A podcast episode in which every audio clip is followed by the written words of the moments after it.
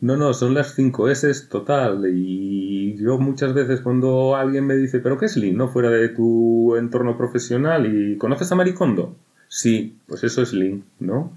Primero hay que tal, organizar no sé qué, tal, clasificar, bueno, la Seiton, Seiso, Seikutsu y demás. Pues eso, eh, eh, eso es normalmente por lo que se empieza Lean. Por, por Lean se trata de simplificar, ¿no? Quiero decir, el agilismo el agilismo se trata de, simplificar y de sacar cosas, todo lo que no aporte valor y dejarlo, y dejarlo a un lado.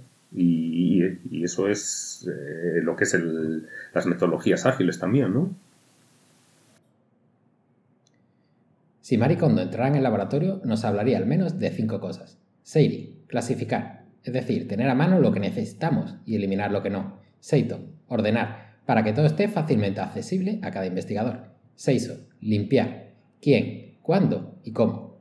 Seiketsu, estandarizar la manera de hacer todo lo anterior. Chitsuke, mantener las mejoras a largo plazo. Hoy estamos con Ancho Vidal, experto pero sobre todo apasionado de las metodologías ágiles.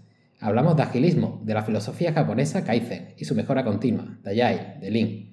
Conversamos sobre las cuatro aspas de la innovación abierta y de cómo la ciencia pública y la empresa privada de base innovadora están afortunadamente obligadas a entenderse. Y cerramos el episodio hablando sobre cultura empresarial, misión, visión y valores, y de cómo la falta de comunicación, el hablar un diferente idioma entre el sector público y privado, son los mayores retos a los que se enfrenta la innovación.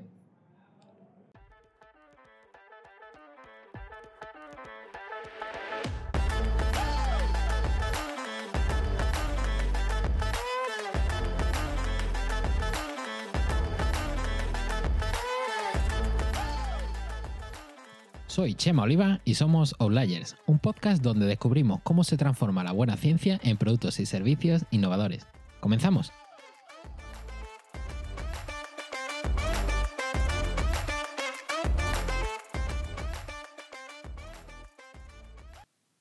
Bueno, pues yo tuve, tuve la, la, suerte de tuve la suerte de estar 17 años en una empresa, en una pequeña empresa que Mm, paulatinamente fue creciendo, entonces después de acabar mis estudios, he estudiado Derecho, pues me te da una versión muy holística de, todos los dolores que existen en, las pymes, ¿no? Entonces te das cuenta de que necesitas una formación en, todos los puntos porque desde recursos humanos hasta financiero, pasando por temas de ventas, pasando por temas de yo que sé, de, producción, porque nosotros nos dedicábamos a producir, tú dices, joder, esto, esto no tiene nada que ver con la universidad, esto no tiene nada con lo que ver con lo que yo estudio y, te das cuenta que necesitas un método. Necesitas un método y ese método es fundamental a la hora de, pues de llevar tu día a día, ¿no? Y después de probar muchos, de equivocarte mil veces, y, buscar en las herramientas eh, el método eh, eh, y equivocándote dices, bueno, pues el que mejor se me adapta a mi forma de ser o a la cultura de la empresa, pues es, es este.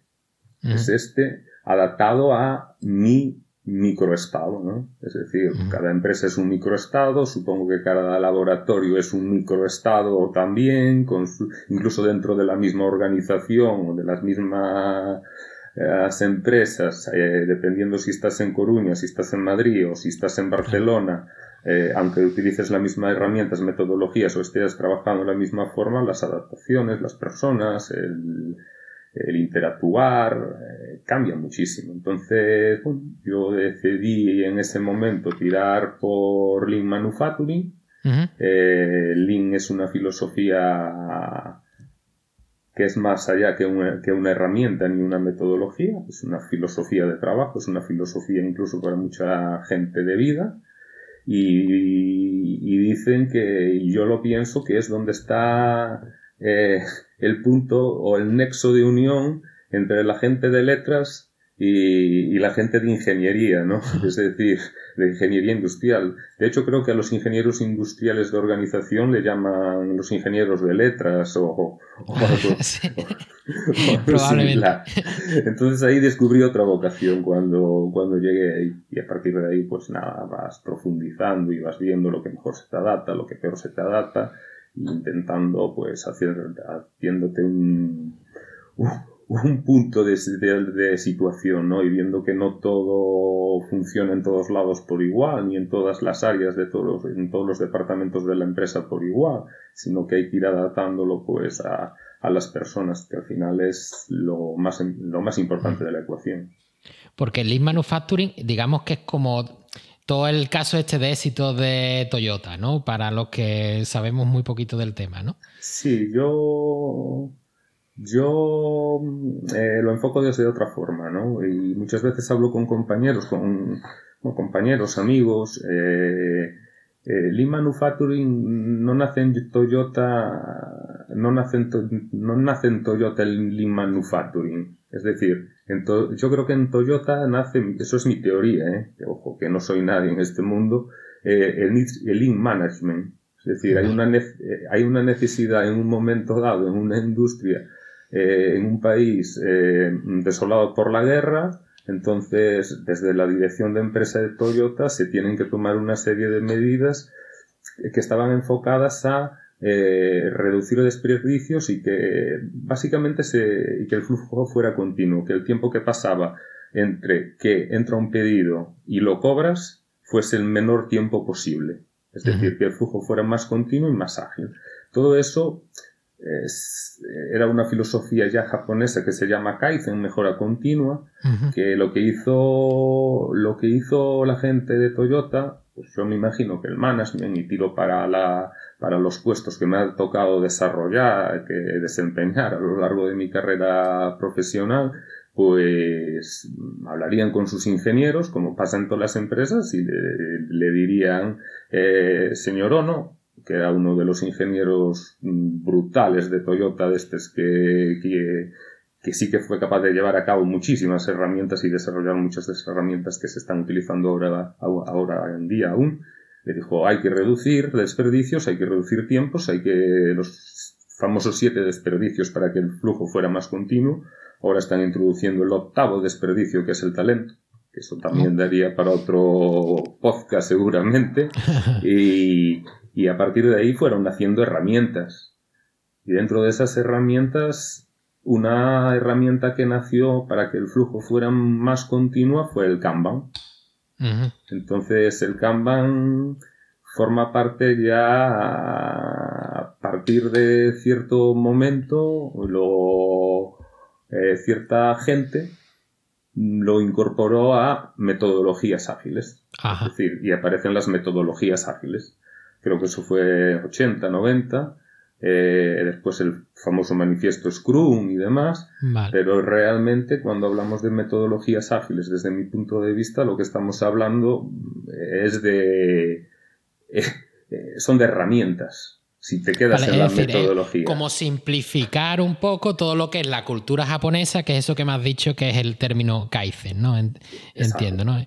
Occidentalizar un poco todo, toda la manera de pensar del japonés, ¿no? Porque luego yo me enteré hace poco que, hablando con, alguien que también trabajaba en Link, que lo de maricondo de doblar las ropas de una manera y tal igual, son las 5 S también. y es igual. Parece que, que nada más que lo hacen para software y coches y demás, pero... No, no, son las 5 S total. Y yo muchas veces cuando alguien me dice, ¿pero qué es Lean? ¿No? Fuera de tu entorno profesional y ¿conoces a Maricondo? Sí, pues eso es Lean, ¿no? Primero hay que tal, organizar no sé qué, tal, clasificar, bueno, la Seiton, Seiso, Seikutsu y demás. Pues eso, eh, eh, eso es normalmente por lo que se empieza Lean. Por, por Lean se trata de simplificar, ¿no? Quiero decir, el agilismo el agilismo se trata de, simplificar y de sacar cosas, todo lo que no aporte valor y dejarlo, y dejarlo a un lado. Y, eso es eh, lo que es las metodologías ágiles también, ¿no? Porque son, quiero decir, eh, nacen todos de la misma línea como, digamos, en, latín, eh, Lean, Agile y demás. ¿Viene todo de lo mismo en realidad cuando estamos hablando de, Agile y de, y de no tiene nada que ver y demás? A ver, yo eh, soy muy, muy purista en eso, ¿no? Eh, es un término americano que nace creo que en los años 90 cuando dos tíos, no recuerdo el nombre y lo debería saber, eh, se escriben un libro eh, finales de los 90, creo, principios de los 2000, eh, comentando el éxito de cómo lo están haciendo los japoneses, ¿no? o, cómo son las empresas de coches tan rentables. Entonces a todo eso le llaman Lean. Pero realmente, por ejemplo, un japonés no sabe lo que son las 5 S. Está, está tan metido dentro de su cultura que para ellos es lo normal. Entonces somos los occidentales los que vamos y clasificamos las cinco S de cómo lo están haciendo, pero ellos no entienden otra forma diferente de hacerlo. Entonces eso le llaman Lean Manufacturing. Para ahí sale Lean Office para las oficinas, Lean Service, Lean, Lean, Lean porque Lean es esbelto, ¿no? Lean es magro, Lean es de todo lo que no aporta valor, es decir, mm, dejar fuera, fuera todo lo que no aporta valor. Entonces, mm, mi opinión, y aquí me mojo, pero mi opinión, que para nada es autorizada, mi, opinión es eh, que realmente Lean es una filosofía donde cuelgan unas herramientas y unas metodologías. Es decir, eh, esas herramientas se pueden convertir en metodologías, como es Kanban dentro del mundo Agile. Tú dentro del mundo Agile tienes para cuando es diseño de producto, por ejemplo, tienes Scrum, ¿no? Que lo utiliza en diseño de producto de software, que el valor, que hay que eh, darle siempre valor al cliente. Y después tienes el, tienes la metodología ya cuando se trata de procesos, ¿no? Que es más de Kanban, es decir, el típico Planner de Microsoft o, o Trello, ¿no? Que vas moviendo las columnitas, que mucha gente lo utiliza incluso a nivel personal, la típica pizarra y, y demás. Pero eso, esa herramienta nace dentro de, dentro de, de, de, de Lean, de Kaizen, de, del sistema japonés, por decirlo de alguna forma. Entonces yo creo que beben de la misma fuente. Eh, después, ¿qué sucede? Que esa herramienta o esa metodología puede convertirse en, puede convertirse en filosofía o no puede convertirse en filosofía. Yo ayer tenía un curso con un Diego Incio, que es un puñetero crack de, de las OKRs.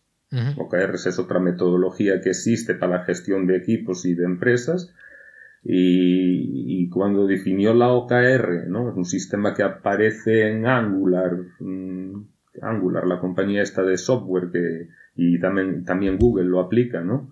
Eh, lo definía como herramienta y yo un poco osadamente le dije, no, para mí no es una herramienta, para mí las OKRs es, eh, es la forma de, es una filosofía. Eh, ¿Por qué? Porque es una forma de gestionar de gestionar una empresa. Es una, es una metodología, sí, pero realmente tú tienes que creer en lo que estás haciendo, en, las personas y eso viene también de la forma que tenía esta gente de, una de las herramientas que había dentro del de, de, la empresa esta, en este caso Toyota, el, creo que era Toyota, el Hoshinkanri, ¿no? Mm. Es decir, se marcaban unos objetivos estratégicos, se marcaban después unos resultados y, unos planes de acción y cada área, cada departamento más o menos marcaba sus propios objetivos o sus, los resultados que esperaba, se medían y, era un poco como funcionaba, ¿no? Con, con, libertad para las personas para tomar decisiones alineadas a siempre a, a, los objetivos que te marcaban desde arriba, pero con la libertad de dejarte trabajar. Eso es, un poco, eso es un poco el barraburrillo rápido aquí en dos minutos. Y se adapta a la gente rápido, quiero decir, un, un, español, por ejemplo, se adapta rápido, de repente una empresa decide, oye, pues vamos a aplicar esta metodologías o demás. Vamos a cambiar nuestra manera de trabajar un poco a ser más lean o lo que sea.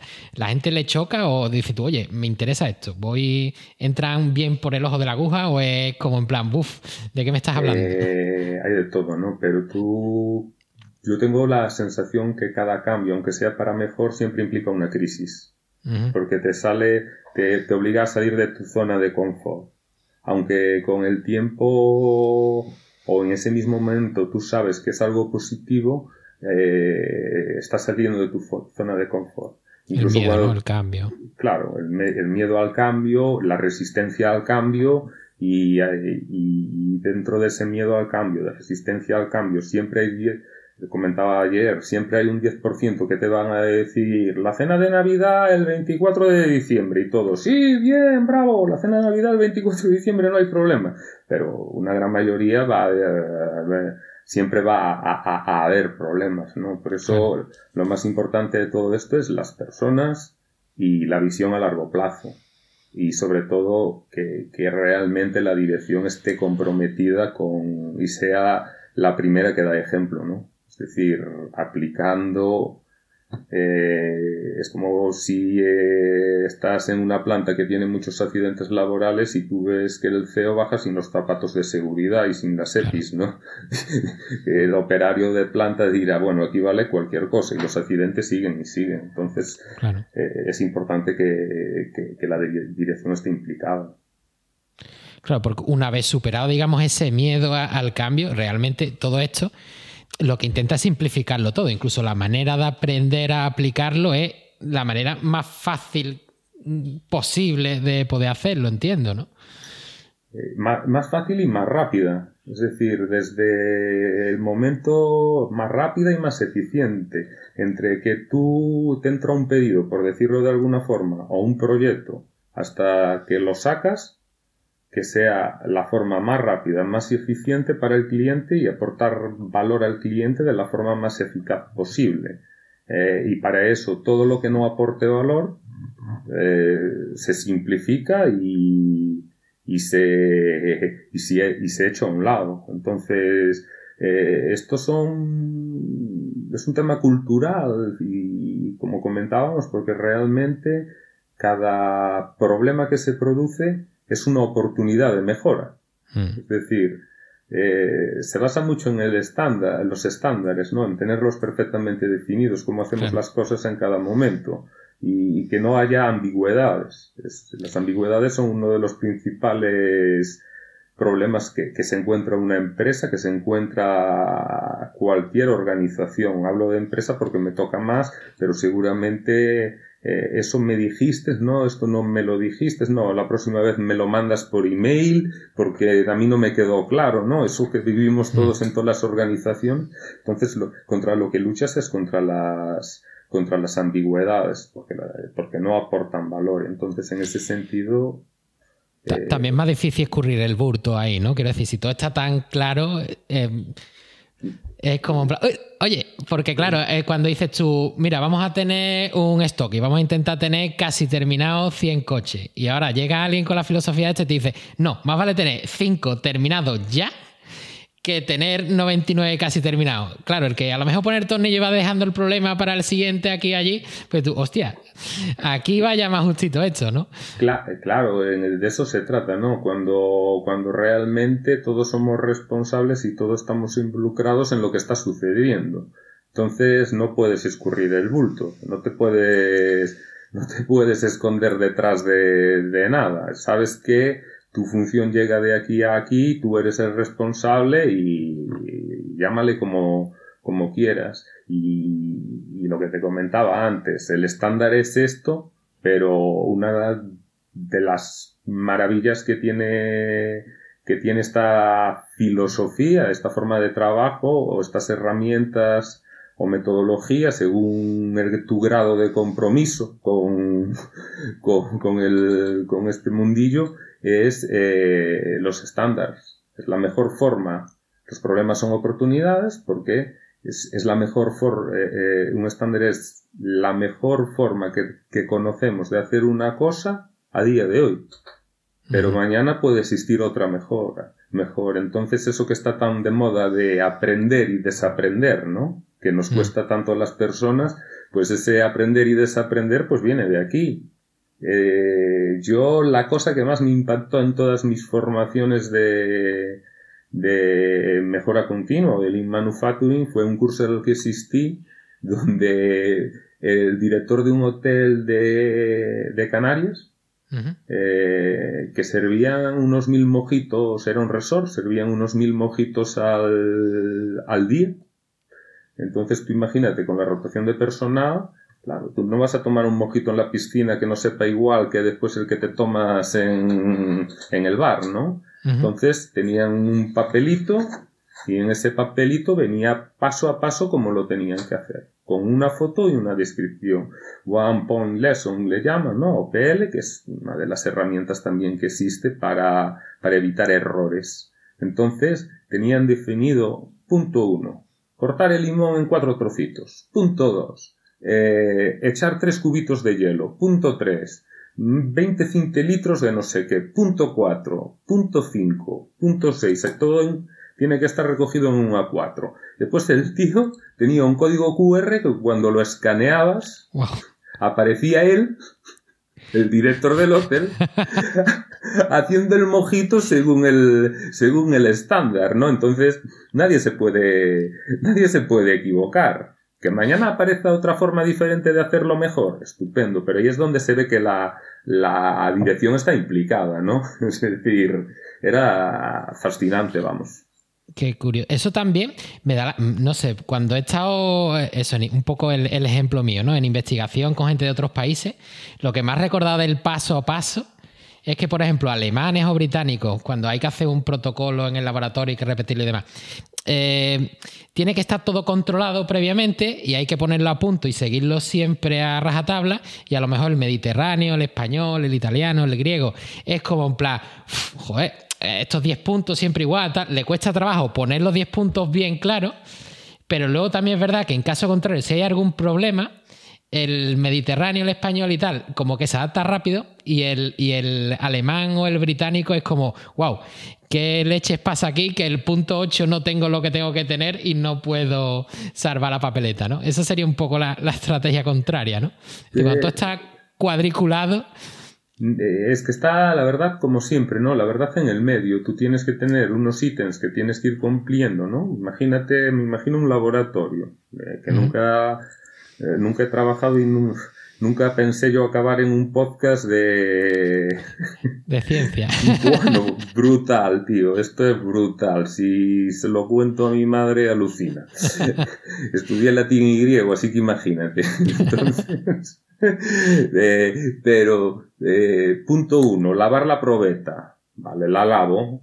Paso al punto dos, que es llenarla de no sé qué. Punto mm. tres, punto cuatro, y voy pasando en el tablero, voy, voy pasando la, la tarjeta. Pero de repente hay un problema. Y este problema, para, seguramente que para una persona que no es flexible, puff, para, pero pero la agilidad no es eso, la agilidad es flexibilidad, es saber resolver problemas que sabes que te van a se van a presentar por el camino y que toda la empresa esté alineada y no en el sentido de esto es culpa de no sé qué o esto es no sé cuánto, esto porque los del otro turno de la, los que lavan las no sé qué, no, no sé las problemáticas que podéis tener ahí, sino bueno, este es alguien que por lo que fuera ni lo voy a valorar, mm, pasó esto, vamos a modificar el estándar para que a partir de ahora se haga de esta forma y todos ser conscientes de que se tiene que hacer así para reducir el número de incidencias.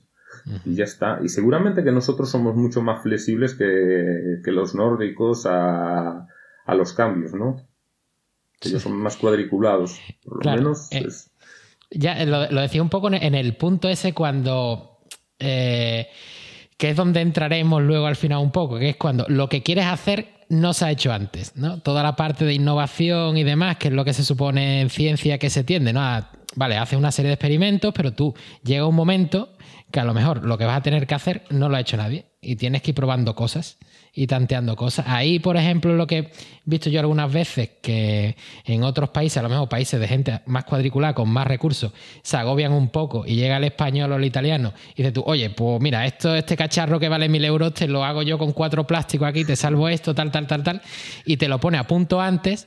Otra cosa es que, a lo mejor, vale, resuelve el problema antes e innova, entre comillas, antes, pero le cuesta más trabajo llegar a estandarizarlo todo para que aquello funcione. Un ejemplo que te va a chocar un poco, y es que eh, cuando estaba en Suecia, que me cogió la pandemia allí, es decir, los suecos prácticamente no hicieron nada, pero es que cuando llegan a hacerlo, tardan muchísimo en poner a punto algo, pero cuando ponen a punto lo que sea, funciona fluido. ¿Sabes? la máquina va sola. Es decir, ahora, hasta poner a punto eso, pues no hacen nada. Entonces, cuando le llega algo así de sopetón, como una pandemia, pues van a ir muy lento, aunque luego lo, optimicen y funcione mejor que en otros sitios donde llevan más tiempo probando cosas y nunca se ponen de acuerdo. eso al final seguramente que sea un reflejo también de, de la sociedad, ¿no? Y las empresas también son un reflejo de la sociedad. E, e, incluso cada empresa es una microsociedad, al fin y al cabo, o un microestado, una, micro, una micronación, en el sentido de que hasta hablan su, hablamos nuestro propio idioma, le llamamos, pues a esa caja le llamas, imagínate, el burro, ¿no? Que es en la, que le llaman en la, en los centros de distribución, y dices, hay un burro, ¿no? No, no, es un burro, eh, pero si eso es una máquina que fleja y tal. Entonces, quiero decir, eh, la forma de relacionarnos entre la gente.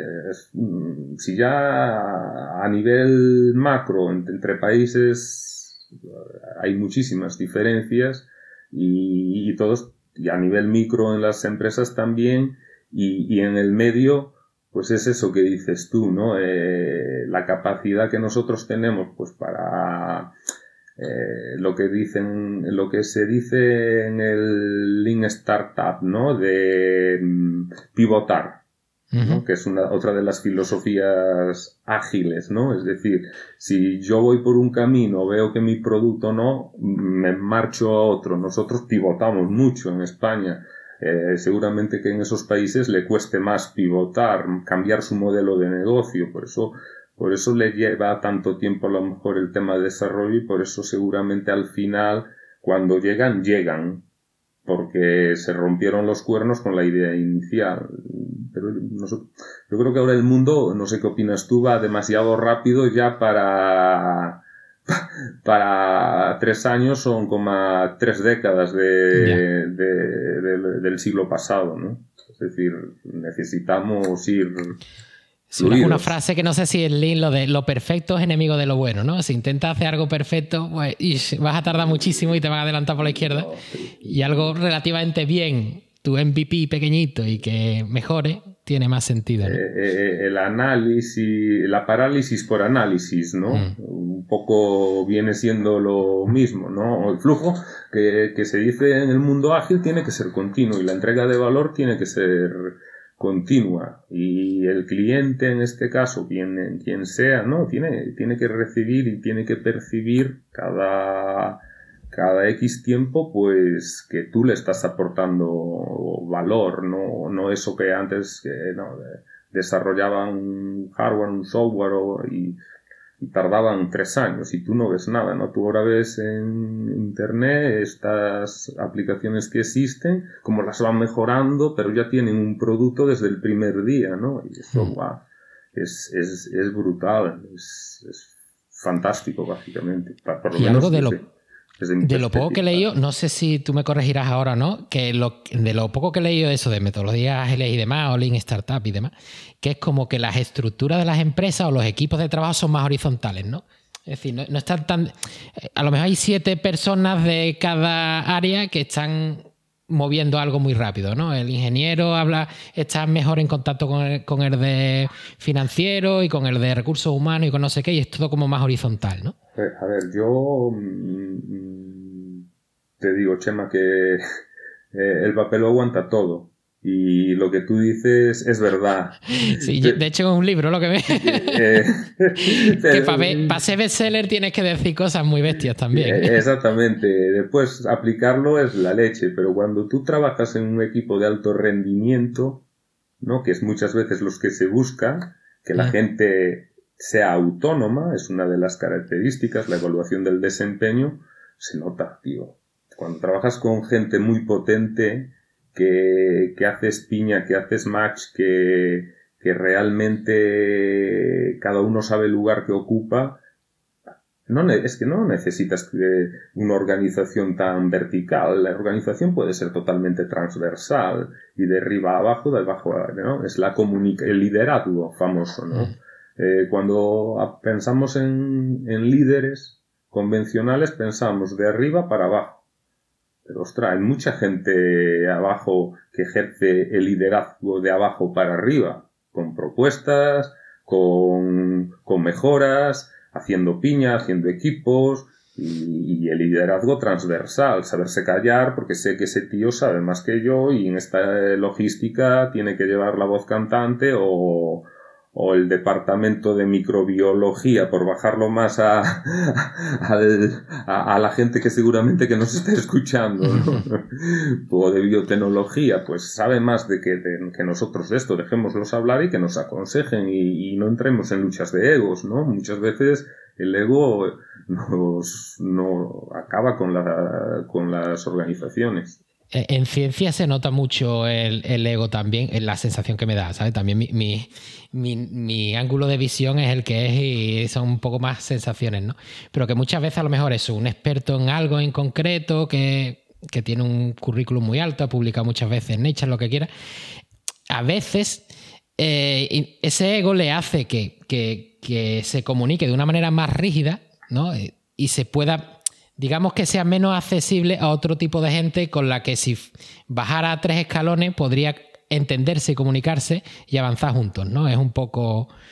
Yo ahí estoy totalmente de acuerdo, con, de acuerdo contigo y, y creo que realmente hay un... Si ya hay un gap, como tú estás comentando, dentro de gente que habla el mismo idioma, imagínate cuando saléis de vuestro eh, círculo, cómo os percibimos nosotros. Es decir, la gente de innovación, ¿no? Eh, la investigación es el motor de, es el motor de, la innovación.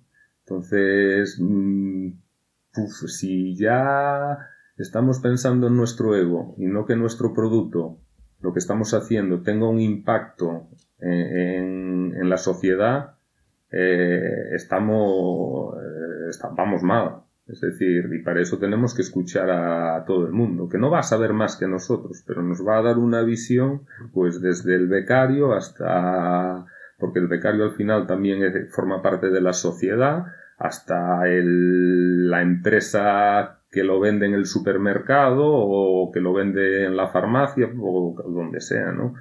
Ahí sí que hay un gap muy grande Claro, porque digamos que, tú has. Eh, tú, cuando has trabajado en innovación, te has acercado a la parte esta científica, digamos, justo desde el otro lado, y me imagino que te has visto un muro, ¿no? Es decir, hablas con un científico tal y es como un plan, ostras, ¿qué pasa aquí, no? Yo, eh, la mejor frase que me, me, la comentó fue, no sé si decirlo o no, supongo que sí, que no pasa nada. María José Zabad que es la catedrática de, de catedrática de, materia, de materiales de la universidad, bueno, de polímeros de la Universidad de Coruña en el campus de Fuerrol.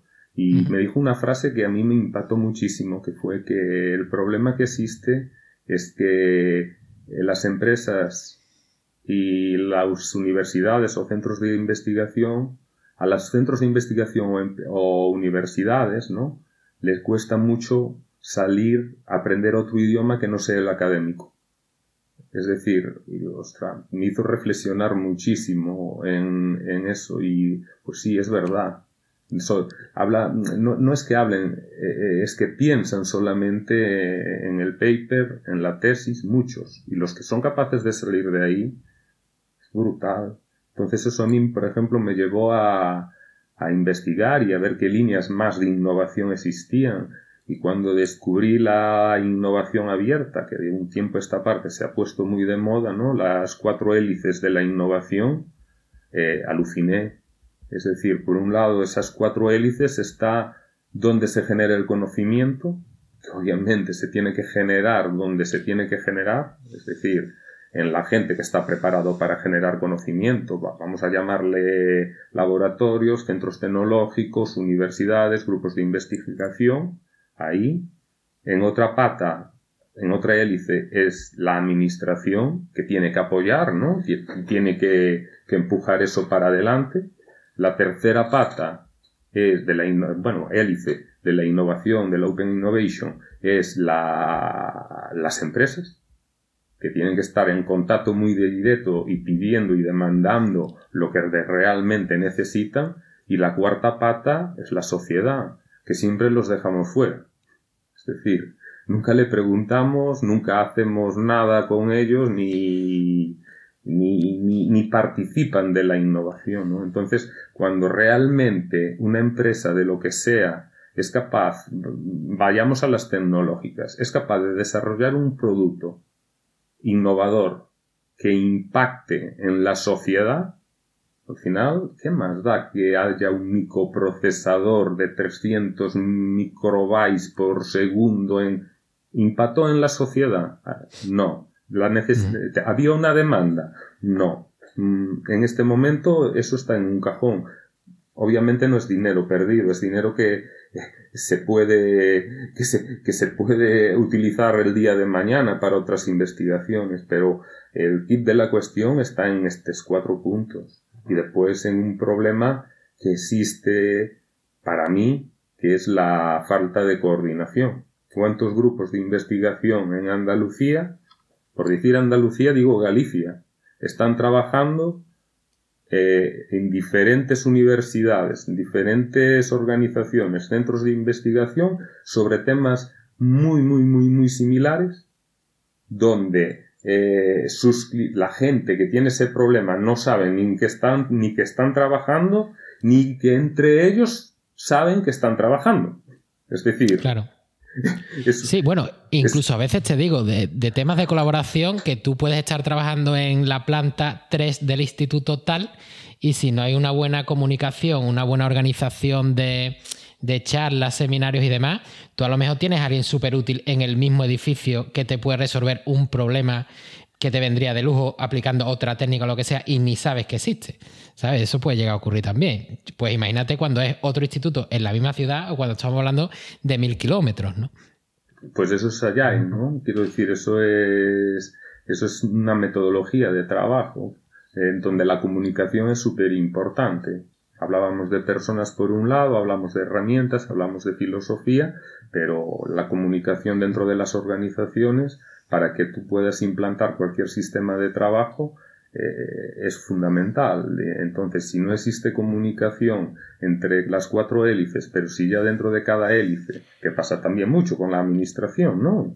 Es decir, que sacan ayudas para lo mismo, bueno, que sacaste una ayuda la semana pasada, no, pero esa era la diputación, ahora la sacan o... vale, bueno, pues mm, no, eh, somos muy poco ágiles en la gestión a nivel, a nivel sociedad, ¿no? Nos cuesta mucho salir de nuestra zona de, de confort, va mucho más rápido el mundo de lo que vamos nosotros.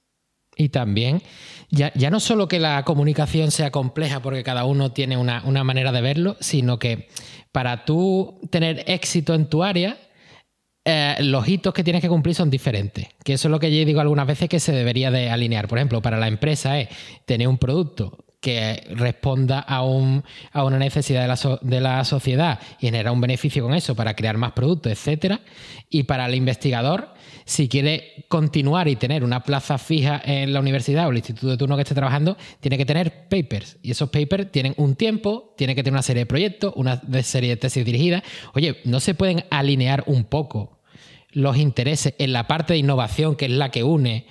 para que sean comunes y que al investigador de turno le puedan valorar la, cantidad de patentes, no patentes académicas, ¿no? que suele ocurrir mucho en, en, el campo nuestro. Es una patente que tú la sacas y la dejas ir morir porque no, no intenta hacer nada con ella, ¿sabes? Sino, oye, valorar otra serie de hitos, ¿no? Ahora, ahora está mucho en boca porque hay el tema del publisher perish, de publicar o morir, porque claro, están sacando muchísimo dinero en la las editoriales científicas y demás, y es como en plan, oye, el índice de impacto, tener un índice H que se llama, ¿no? Que es tener, por ejemplo, un, índice H de 30 es tienes al menos 30 artículos con 30 personas que te han citado en su artículo. Pues eso es lo que más vale. Y es como en plan, oye, mm, ¿y qué sentido tiene, no? Totalmente. En cambio, cuando...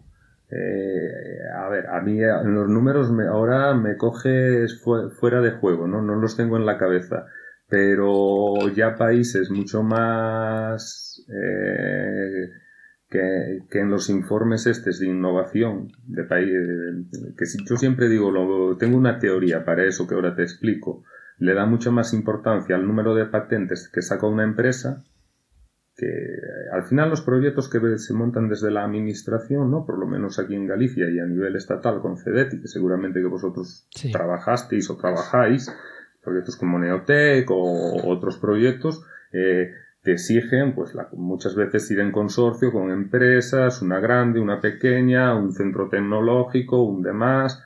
Vale, vamos a ver de eso todo cuánto ha eh, trascendido al mercado. Es decir, cuánto ha impactado en el mercado. Eh, porque yo, nosotros, yo en mi pasado trabajé con centros tecnológicos haciendo cosas que ahora veo que no tienen sentido. Imagínate. Nosotros empezamos en la anterior empresa en 2010 realizando mallas compostables eh, de, plástico, compostables, vamos, y ahora el impuesto del plástico eh, también penaliza a lo que es compostable. Es decir, entonces, eh, no vamos alineados todos y, hay y hay países que nos están pasando por la derecha. Es decir, en el último informe famoso este que hay en Ginebra, eh, Portugal, las pymes portuguesas están entre las 10 más innovadoras del mundo, de Europa, y nosotros estamos, no sé en qué posición, pero no damos avanzado y, no hacemos una reflexión. Yo siempre digo lo mismo. ¿Por qué no? no? No hay dinero, no estoy de acuerdo, hay mucho dinero, pero ¿qué tiene más mérito? Cuando el Sevilla ganó la liga con el presupuesto que no sé si eres del Sevilla o del Betis, tío, ahí, ahí te mato. Vamos a ¿eh? dejarlo en interrogante. eh, no te mojas, eh. Pero cuando el Sevilla gana la gana 6 o 7 u 8, yo no soy muy futbolero, pero Europa League o, o la Liga o cuando la gana el Barça el Madrid, es decir, con el menos presupuesto el impacto que creas Ahí es porque hay mucho talento.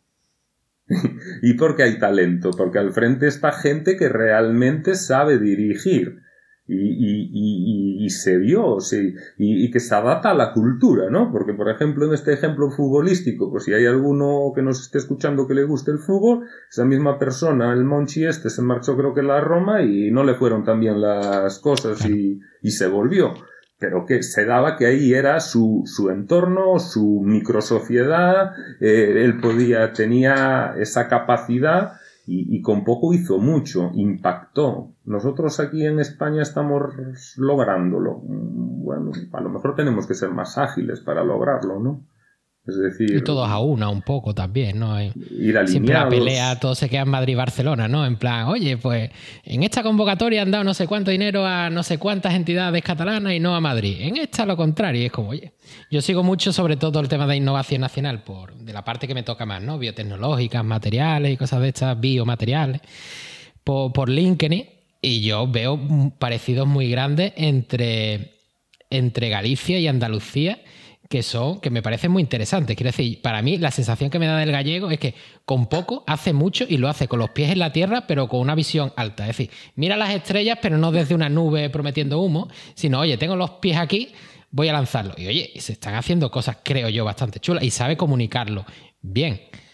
Yo, es la sensación que me da, ¿eh? ¿eh? yo tengo la suerte de, de conocer a la gente del clúster de Bioga, de Biotecnología de Galicia, y lo he dicho muchas veces, que para mí eh, a nivel Galicia eh, están, están generando un sector donde Galicia hoy por hoy creo que eh, es la, el segundo punto de referencia a nivel estatal en temas de biotecnología. Pero están muy alineados y la comunicación ya con la empresa que está comunicando trabaja, eh, es uno más del, del clúster. Lo que están montando aquí eh, es una industria muy potente, quiero decir, eh, son capaces de, de, llegar a la universidad y, y, que de la universidad no salgan investigadores, salgan emprendedores, que monten su, que monten su empresa, su, startup y, que trascienda y que venga pues a lo mejor una multinacional y que la compre. Pero sí que, sí que te compro eso, ¿no? Quiero decir, yo creo que tuve la suerte también de trabajar mucho tiempo con Andalucía.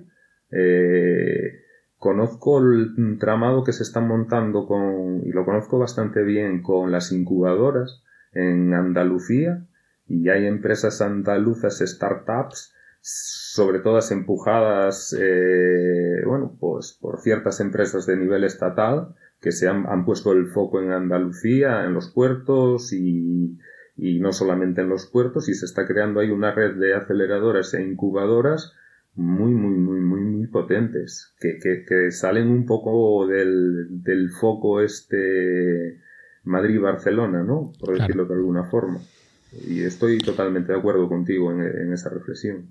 Y, en ese sentido, porque, por ejemplo, quieres montar una empresa pequeñita, llámalo startup o llámalo como quieras, ¿no? Con algo, por ejemplo, ya no te digo un medicamento, ¿no? Que es súper loco, todo el dinero que vale, ensayos clínicos y demás, un kit diagnóstico, un algo. Y yo lo que veo muchas veces con, con, esa separación de o mirarse de espaldas entre la academia y las empresas es que de repente hay algo ahí que se llama universidad que, que, incluso los estudiantes ya se está viendo cada vez que la universidad es como no tiene contacto con la realidad, muy poco, te sacas un título y no tiene nada que ver, pero de repente yo veo aquí, aquí o en los sitios que estaba antes, que hay un ecosistema en el sentido que hay, hay edificios, hay maquinaria, hay equipamiento, hay gente que sabe hacer muy bien cosas. Hay a lo mejor para hacer un kit diagnóstico, si te lo tuvieras que montar por tu cuenta, te hacen falta, yo qué sé, medio millón de euros para ni arrancar.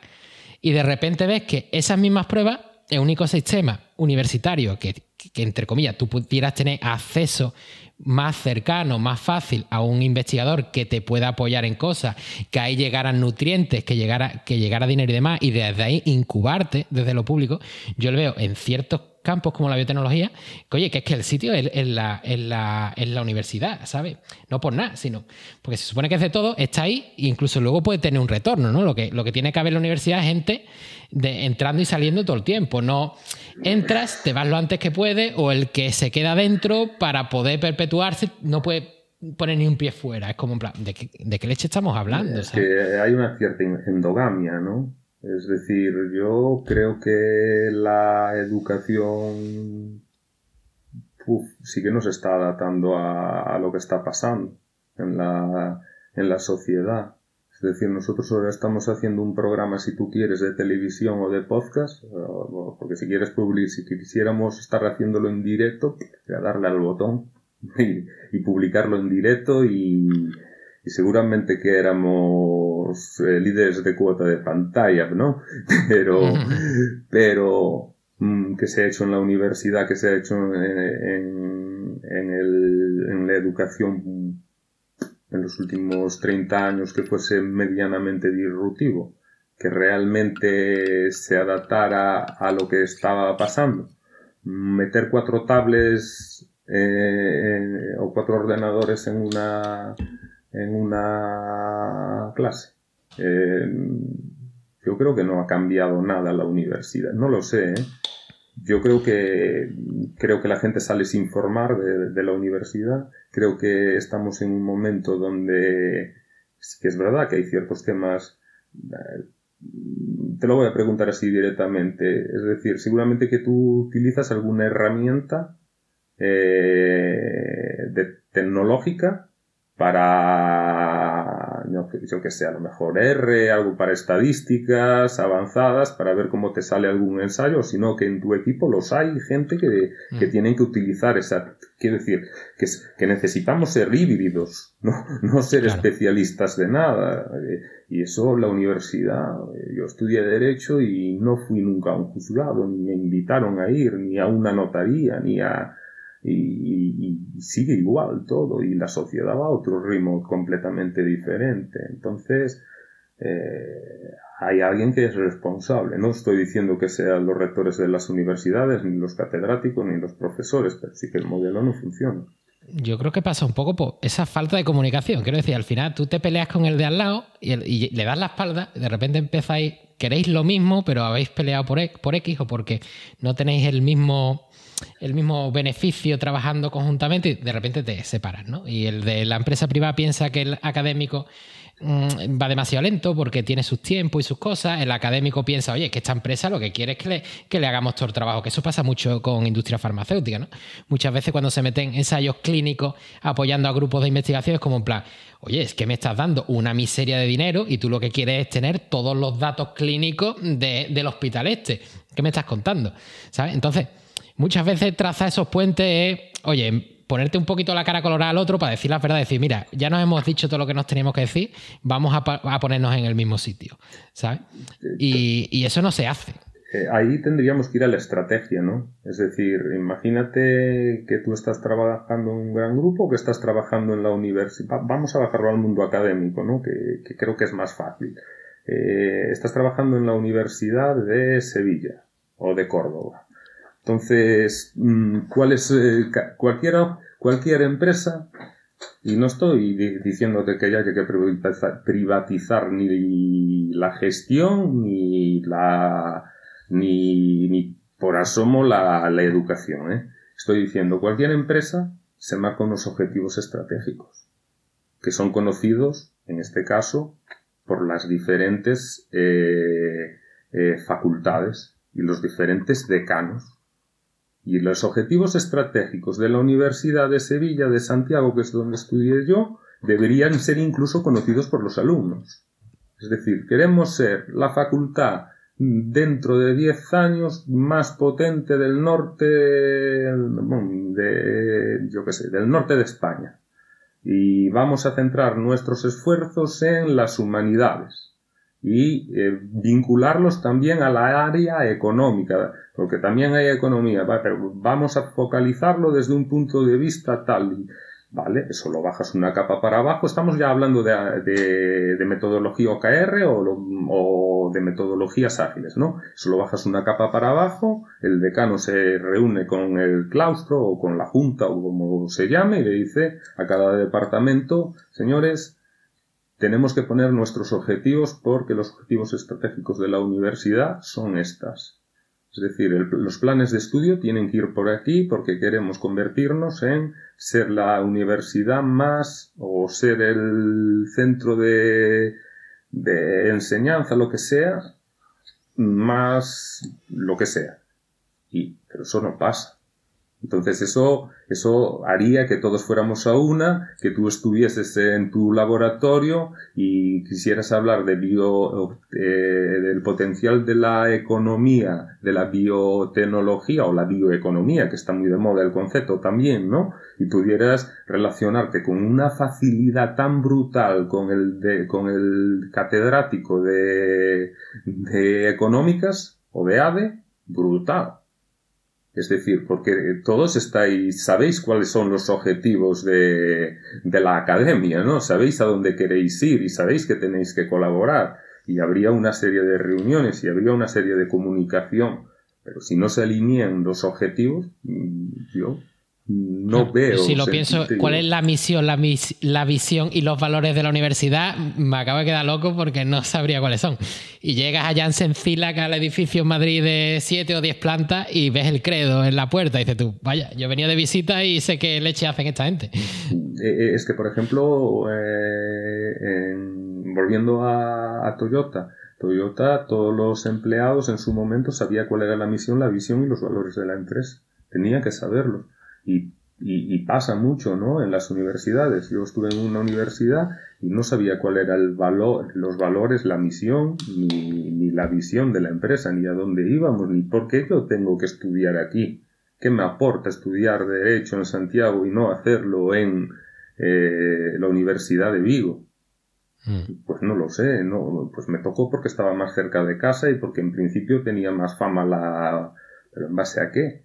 Y ahora, por ejemplo, yo tengo una hija de, de 14 años que va a cumplir nosotros tenemos Braga a una hora y media, es decir, desde donde estamos llegamos tanto, casi tan al mismo tiempo a Braga que a Coruña, y mucho antes que, que, eh, que la Universidad de Vigo, bueno, el campus de Ourense o de Lugo.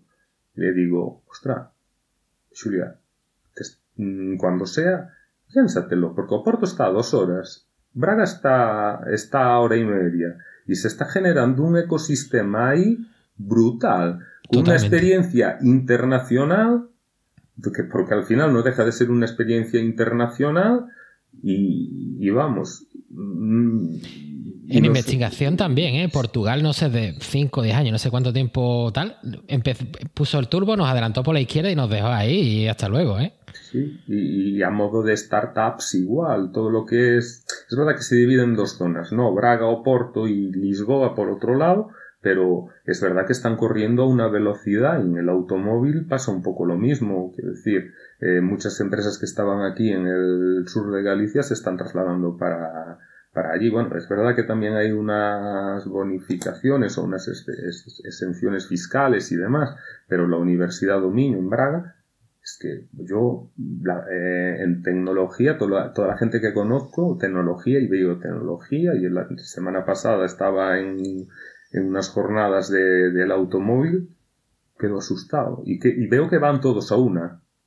Será porque es un país muy pequeño, de 7 millones de habitantes, por lo que sea, pero van todos a una y tienen claro que, que quieren ser un referente en, en Europa, ¿no? Y, y, de hecho, Oporto eh, se estaba hablando como uno de los posibles destinos de, desde, Amazon o de Google o de ah. Zalando o no sé de qué se estuvo hablando, ¿no? Están con la mentalidad de crear ahí un ecosistema muy, muy, muy, muy, muy potente. Y nosotros, yo creo que vamos... yo lo que conozco del sector público de allí, de becas que salen, de estudios postdoctorales y cosas de este, de instituto y demás, digo, ¡buah! Eso, y es que eso, con recursos que yo me imagino que tienen. A ver, el, Producto Interior Bruto de un país con 7 millones y otro con. ¿Cuántos tenemos nosotros? Somos 10 veces más grandes casi, ¿no? O 7, 8. Y, de repente, vamos, ustedes los gallegos siempre habéis tenido mucho contacto ¿no? con, con, Portugal, pero para un andaluz, por ejemplo, bueno, Andalucía también, hace 20 años era para ir a comprar toallas, quiero decir, ¿sabes? Nosotros íbamos a las murallas, que es aquí, pasas el niño y eran las murallas, hay una muralla grande, una fortaleza, y ibas a comprar toallas y jabón. Y, pues y lo mirabas en sentido peyorativo. Y tú ves que allí todo el mundo habla inglés y habla español. Y nosotros nos estamos quedando y no estamos cambiando nada y no estamos haciendo nada eh, por cambiar la situación realmente y se está invirtiendo dinero. Yo ahora en este punto, por lo menos aquí en Galicia, no creo que sea un problema de dinero. Creo que es un problema más de, de comunicación entre los cuatro hélices de, eh, entre las cuatro hélices que hablábamos de empresa, eh, centros de investigación, eh, universidades, sociedad y, por otro lado administración, ¿no? Es decir, que hay que cambiar el chip y creo que allí lo están haciendo. Pero es que el, de, la, de la zona entre dos hélices que intento conocer un poco, que es, digamos, la parte esa de la parte innovadora ¿no? de la hélice. ¿no? Está por un lado la empresa con una de las aspas y por otro lado vamos a poner, venga, los centros de, investigación. Eh, yo veo que no hay nada en el medio. Es decir, por ejemplo, yo invento este podcast por hablar un poco del tema, obviamente sin tener ni idea, porque yo lo que siempre veo que está por un lado el académico, el científico, el, el que está en el sector público, y entre medias, es decir, cuando tú estás muy quemado de lo público, por ejemplo, eres eso, investigador postdoctoral, lo que sea, dices tú, me voy picando billete a la industria y no quiero saber nada más. Y, en el medio, oye, es que si se supone que es en el medio donde tiene que, que estar, ¿no? Quiero decir, Silicon Valley, esta gente al final eh, acaban bebiendo de Stanford y de estas universidades, que es verdad que son privadas también, ¿no? Que tampoco podemos comparar Estados Unidos con, con Europa. Pero es como en plan, oye, habla de tú a tú, habla claro, oye, mira, a mí es que esto me interesa o esto no me interesa. O incluso te digo más, hay científicos a lo mejor con los que yo hablo. Dice, oye, por el tema que tratas está, está bien, porque no hay científicos, está mal visto en realidad que, que un científico eh, hable de cómo convierte la ciencia en producto y servicio. ¿No? Pero luego hay otros que tienen, que tienen la, curiosidad un poco de intentar aprender, y ya no solo porque un científico se tenga que convertir en CEO de una compañía. Te pongo un ejemplo claro. Mira, yo ahora mismo estoy probando el, proyecto que, me financia. El grupo de investigación de mi jefa es probar unas drogas que tiene patentada el grupo con un grupo de orgánica y demás en el tratamiento selectivo ¿no? de, tumores, de glioblastoma. Yo estoy haciendo las pruebas con pacientes y demás. Y tú dices, vale, para sacar un paper, ¿qué hace falta? ¿No? Pues te hace falta esto, esto, demostrar si la droga funciona, tal, tal, tal. Y luego tú te puedes plantear, vale, lo siguiente, ¿qué sería? Pues sería preclínica. Es decir, nosotros llegamos hasta ratón, pues habrá que ir a modelos superiores, tal, tal, tal. Pero si tú quieres realmente saber, es decir, tu, tu producto mínimo viable es muy loco, ¿no? No estamos hablando de qué hay que hacer con la droga, ni cómo llegas a un mercado, ni nada. Pero, por ejemplo, hablando con gente de, Johnson Johnson, de la parte de, inversiones y demás, me dijeron, tú lo que tienes que demostrar si quieres que te entre capital privado es que la droga baja la invasión y la infiltración del tumor. Es decir, oye, pues me están diciendo algo que, que es útil para un paper, también, obviamente, pero me está diciendo algo que es útil para la sociedad y es parte del MVP que quieres crear. ¿sabes? Y es algo a nivel del científico de base. Es decir, no le tienes que pedir monta una empresa con la droga. Le, está, diciendo, oye, ve pensando ya en que tu producto mínimo, además de para la revista, para alcanzar tanto impacto, debería de alcanzar esto. Pero al final, eh, el tema, volvemos a, lo que estábamos hablando, ¿no? Es decir, eh, buscamos el impacto en la sociedad, buscamos el paper, el paper eh, qué importancia tiene dentro de a la hora de medir la innovación. En cambio, sabemos que a vosotros sí que os valoran por el número de publicaciones que, que hacéis, que al final son publicaciones que tampoco dependen de vosotros realmente, por la poca experiencia que yo tengo, vamos, mm, eh, hay listas de espera, ¿no? Muchas veces para, para poder publicar ciertas, dependiendo de quién seas o de qué grupo vengas. Hmm. No lo sé, que a lo mejor En fin, que no lo, si ya tienes un nombre hecho, pues es más fácil llamar al editor de turno y, Vamos a presionar un poco. Vale. Entonces, en cambio, a lo mejor tienes un producto estupendo, que Johnson Johnson no va a invertir un euro porque ya lo está invirtiendo, pues en este caso, eh, la administración o una ayuda europea o lo que sea, pero te está diciendo enfócalo aquí, enfócalo aquí. Que esto sí que vemos que hay una demanda porque vemos que y, parece que está mal visto, ¿no? Parece que realmente y seguramente que, que la sociedad, y si tú, si pusieras, y yo tuve la desgracia y tocaste un punto que, que, mi padre ha muerto hace un año de un cáncer y si le dicen, mira, hay un producto que está ahí que, mira, no sabemos lo que va, no sabemos lo que va a pasar contigo, porque no lo sabemos, pero lo que sí que sabemos es que lo más probable en un 95% que dentro de tres meses, y si no son tres, son cinco, eh, te vayas. Claro. Eh, mm, no, pero es que hay que ir a tal, después hay que ir a no sé qué, y después hay que pasar por la legislación. Está muy bien, que yo soy el primero que la defiende, y, pero realmente no existe esa flexibilidad que te mm. permite evolucionar y, y realmente poner a todos los actores seguramente que la sociedad, eh, la asociación de oncología de los diferentes hospitales estarían hospitales o, comunidades autónomas estarían dispuestas a, participar en el estudio, ¿no? No sé. Sí, bueno, a ver, he puesto un ejemplo muy bestia porque es verdad que saltarse, es decir, la parte preclínica, ensayos clínicos y demás, hay que hacerla, se puede agilizar de una manera o de otra obviamente ah, incluso se ve, ¿no? En, prensa, en divulgación, dice, el grupo de investigación tal, tal, tal puede tener la cura para tal, tal, tal. Y luego ves el artículo y han visto en ratones tal y tal, y eso el 99% de las veces se cae. Yo te decía que, más que avanzarlo y acercarlo más al, al paciente, el hecho de tener esa mente abierta y que haya una comunicación entre sector privado y público rápida, de tú a tú, porque muchas veces como en plan, ¿Sabes? Los británicos, por ejemplo, se hablan de tú a tú con la empresa privada y sin miedo dicen, oye, que no, esto sí, o esto sí, o esto no, ¿sabes? Y aquí es como, no quiero saber nada de ti, pero luego me cuelo un poco por aquí, ni sí ni no, un tira y afloja.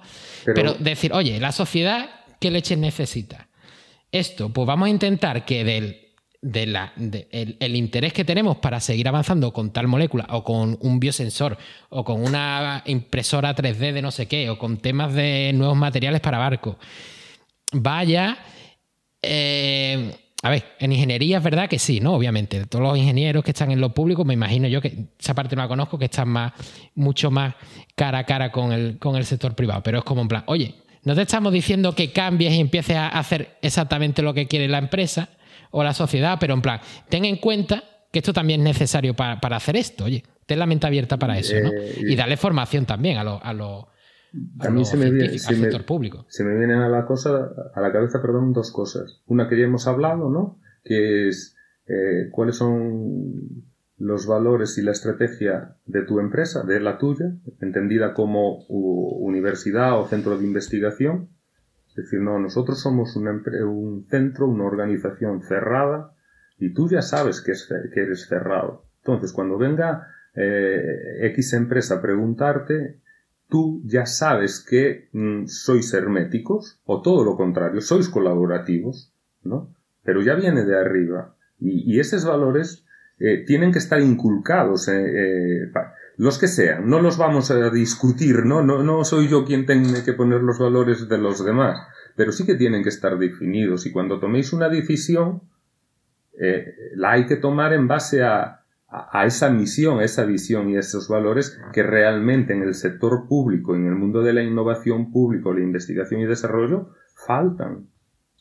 Tú, te metes en el, tú te metes en el proyecto, pero nadie, nadie te alinea con el proyecto más allá del resultado científico que tienes que buscar. Y, disculpa, me viene a la cabeza, ah, ¿no? Eh, otra rama, la, la Escuela de Diseño de, de, la Universidad de Ferrol. El profesor, el titular o el decano o el que la lleva un profesor se llama José Ramón, no recuerdo el apellido. Eh, los chicos salen súper preparados, son ingenieros de diseño industrial. ¿Por qué? Porque desde el minuto uno toda la formación está orientada a la empresa. Es decir, hacen proyectos para SEAT yo los estuve visitando y me los explicó. Eh, el primer trimestre cada uno hace el suyo. Después viene la gente de SEAT, venía o venía o de la empresa que sea, los trabajan por retos. Entonces, eh, seleccionan de esos 20, se quedan con 5. Eh, para diseñarle a lo mejor las llantas al nuevo coche de no sé qué. Hasta que se quedan con uno y todo el equipo está trabajando y está recibiendo feedback de una empresa, Claro, eso lo están haciendo ellos y, están saliendo de ahí gente muy, muy, muy, muy preparada y muy cotizada. Pero bueno, mm, creo que no es fruto, creo que no es fruto eh, a lo mejor de los valores de la universidad, sino más del campus industrial que hay en la universidad, o sí, de la Universidad de Coruña, ¿no? Creo que apostaron por un modelo eh, y, van, van con ese modelo a muerte y está funcionando bien en ingeniería naval, en ingeniería de diseño de producto y eso creo que debería estar más alineado ya a nivel Galicia, mucho más alineado a nivel España, ¿no? Y, y eso es un poco lo que yo puedo apreciar de, de lo que está pasando aquí con la innovación también por defender un poco, que estoy nada más que criticando a la parte pública, el, análisis algunas veces que se hace desde lo público es que si todo va, va a depender del interés que tenga el sector privado, llega un momento que hay cosas que hay que investigar o que hay que hacer y demás que no se harían porque nadie está interesado, nadie va a pagar por eso. ¿no? Entonces, dicen los puristas de la ciencia que la ciencia tiene que ser independiente del sector privado para que se genere un conocimiento que luego se pueda utilizar. Eh, eh, Eso Estoy totalmente de acuerdo. Por darte yo la opinión un poco, al final nada es blanco ni negro, ¿no? pero creo que suelen decir algunos. Estoy totalmente de acuerdo, pero ahora te llevo a mi terreno. Eh, la división de poderes, legislativo, ejecutivo y judicial, también tenía que estar totalmente independizado. pero todos sabemos que no lo está, ni que pueda estar, ¿no? Quiero decir, creo que al final como decía un amigo mío, la verdad siempre está en el medio. Creo que sí que hay líneas de trabajo que se tienen que enfocar en algo más disruptivo a largo plazo, a, prueba-error y pues tiene que haber cosas que estén más acorde a, lo que, a lo que está pasando, lo que puede pasar de aquí a tres años. también mucho purista un poco demagogo, ¿vale? Porque va hablando de juicios de valor, esto no puede depender del sector privado y demás, de repente llega el COVID y gente que no tenía nada que ver en su investigación con posibles tratamientos o posibles soluciones para, para el COVID, como se estaba dando un montón de fondos solo para COVID, de repente estaban pidiendo proyectos relacionados con COVID. Y dices tú, vaya, joder, el purista. Suele pasar, ¿no? suele pasar. Quiero decir, todos tenemos que comer y... Pero mm, el problema de fondo es que, que tenemos que realmente evaluar es, ¿estamos generando el impacto que deberíamos generar con, el con los fondos que nos están llegando. Estamos, porque al final esto depende de que compremos, ¿no? De, que se compre. Los medicamentos, la verdad es que, bueno, desgraciadamente eh, también, aunque eh, haces cosas, lo mejor era que no la gente no estuviese enferma, ¿no? Pero en general tú lo que se desarrolla es para vender, para que, exista un consumo, para que se genere una economía y, para que esa rueda eh, estamos impactando. Somos el Sevilla o el Valencia de, la Liga de Española de Fútbol. No. Es decir, tú miras el ranking por comunidades autónomas y, creo que dependiendo la inversión depende, depende del impacto. No, no hay, puede estar una posición más arriba, ninguna, ninguna comunidad autónoma que impacte considerablemente mucho más de lo que está recibiendo. Es decir, mm. el presupuesto de las ligas es como si el que tiene más presupuesto quedase de primero, el que tiene más menos presupuesto de último. Entonces, realmente no Como la Fórmula 1, ¿no? También. Igual que la Fórmula 1. ¿Dónde está el talento? No, el talento está cuando sales con un coche que es el 20 y entras de 14 o de 15. Coño, eso es talento, pero si entras de 20, no, no estás aportando valor, ¿no? Y ahí hay mucho que hablar, ¿eh? Ahí realmente, vamos, eh, daría para mucho con mucha gente y daría para un debate de, de que todo esto que estamos diciendo tú y yo ahora aquí, cada uno desde nuestra perspectiva, estuvieran pues las otras dos partes que faltan, ¿no? Que de la hélice, que también dieran su opinión y, que realmente se que, que, joder, que, en España hay gente buenísima, tío, que es que hay gente mm, yo, yo alucino con lo que hacemos aquí, alucino y no, no entiendo por qué otros países están, y tú me lo podrás contar mucho mejor, porque los suecos están mejor que nosotros a nivel de investigación, si lo están. Se vende mejor que nosotros, por un lado, creo yo. Como los italianos. Ten en cuenta, quiero decir, en ciencia tú asocias el premio Nobel y el premio Nobel, que yo estaba, yo trabajaba como a 100 metros del edificio donde se elige, bueno, en, el Nobel Forum, es decir, donde se da la charla del premio Nobel, estaba a 50 100 metros donde yo trabajaba. Y tú te, retomas en plan, el premio Nobel que es, ¿no? Alfred Nobel, que ganó un montón de dinero en guerras y demás, el Instituto Karolinska, que es donde yo estaba, que era una escuela de, cirujanos militares, básicamente. De repente se va modernizando, Alfred Nobel da un montón de pasta, un tío que ha ganado mucho dinero en, dependiente de la guerra y de muerte de gente, y de repente todo eso lo, refundan un poco y dicen, ¡buah! Venga, pues la ciencia, el Nobel de la Paz, el de medicina, el de química, y te lo venden mejor. Es decir, las empresas, por ejemplo, conozco una empresa allí de bioimpresión 3D, que es Zelling, que es a nivel global y se nota que son suecos. Quiero decir, el sueco que tiene mucha pasta, digamos, se preocupa antes por el diseño o el logo de la empresa que porque la idea es funcione, vaya a tener clientes. ¿Por qué? Porque le sobra el dinero. Y cuando te sobra, pues tienes tiempo para pensar en otras cosas y de repente algunas funcionan. Ya, pero eh, a lo mejor lo que nosotros teníamos no nos vale esa estrategia. Tenemos que ser más ágiles, más rápidos, más versátiles, más colaborativos, aunar más esfuerzos. Ellos son así. Más especialistas. A lo mejor entre ellos se comunican menos también. Se compara mucho con los americanos. ¿No? Pero de tú a tú. Nosotros los americanos, guau, es americano, seguro que lo hace mejor que yo y nos venimos abajo. o el británico, y ahí es como, los americanos reciclan, pues nosotros vamos a obtener energía aparte de lo que reciclamos. Y vamos a no sé qué. Ellos, bla, bla, bla. Y se inventan su propia Coca-Cola y estas cosas.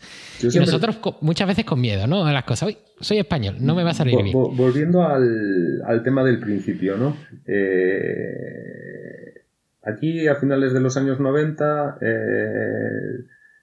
hay el rum rum de que quieren llevar eh, Citroën para Portugal, que la quieren cerrar en Vigo. Puestos directos 10.000. Una ruina de fábrica. Eh, hacen unos cambios, viene, se ponen al frente a un tío de Vigo que estaba en Francia y de repente se convierte en cinco años en la fábrica más productiva de todo el grupo. Ya no solo eso, sino que eh, es la fábrica más productiva a nivel mundial por metro cuadrado, que yo no sabía que tenía esta importancia. Entonces, eh, porque cuanto más espacio, más fácil. Pues, pues, en Japón tienen el mismo problema. Ah, empiezan a llegar empresas que se montan alrededor, multinacionales. No se habla ni de Just Time ni, ni de nada, se habla exclusivamente, joder, que bien va Citroën, que bien va Citroën, que va, que Citroën va de maravilla, que, que esto es la leche, que, que, joder, que, que arrasa Citroën. Pero realmente en Galicia no le damos ningún tipo de valor y en España muchísimo menos. Es decir, no, no, no sabemos lo que hemos hecho, ¿no? Yo, eh, y ahora voy a barrer para casa, ¿no? Y barro para casa, eh, Galicia, eh, a nivel mundial, domina los tres sectores principales de los tres sectores principales que existen, que son el primario, secundario y el terciario. Y en la tecnología, el cuarto sector, nos estamos quedando atrás. Primario, cuando fue del Prestige salimos todos como animales, con solidaridad, tal, no nos asustó, ¿no? Dejémoslo aparte, eso es al final una cuestión de, de circunstancias. En el sector secundario tenemos la fábrica, que es ahora Stellantis, más productiva por metro cuadrado del mundo. Y en el nivel terciario tenemos la empresa Inditex, más, más productiva, quiero decir. Y, y, como nos vendemos, como los galleguiños, no.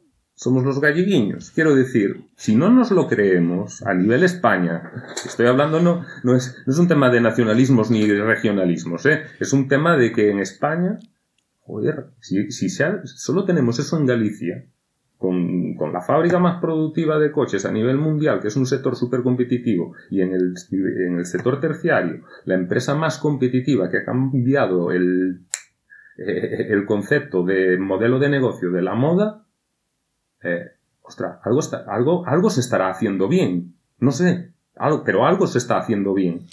Sí, pues yo creo que lo hacéis muy bien, pero no tenéis el brilli brilli este de decir, wow, como, como, el, nórdico, ¿no? decir, vamos, wow, esto es maravilloso. No, hacéis algo muy bien, pero es que esto es normal, pues yo soy gallego y puedo hacerlo. Y hacéis la leche y de repente no lo contáis de la manera de, wow, esto es la leche. Pero eso pasa en España, ¿no? Quiero decir, esto nosotros un poquito más porque estamos más... es otro clima y demás pero pasa en España, pasa en Andalucía también, ¿no? Los tópicos y los típicos y, y, eso nos mata. Y muchas veces, y ahora llegamos a un punto que no sé si deberíamos haber llegado, pero realmente, ¿cuál es la fuerza de España? Joder, la diversidad.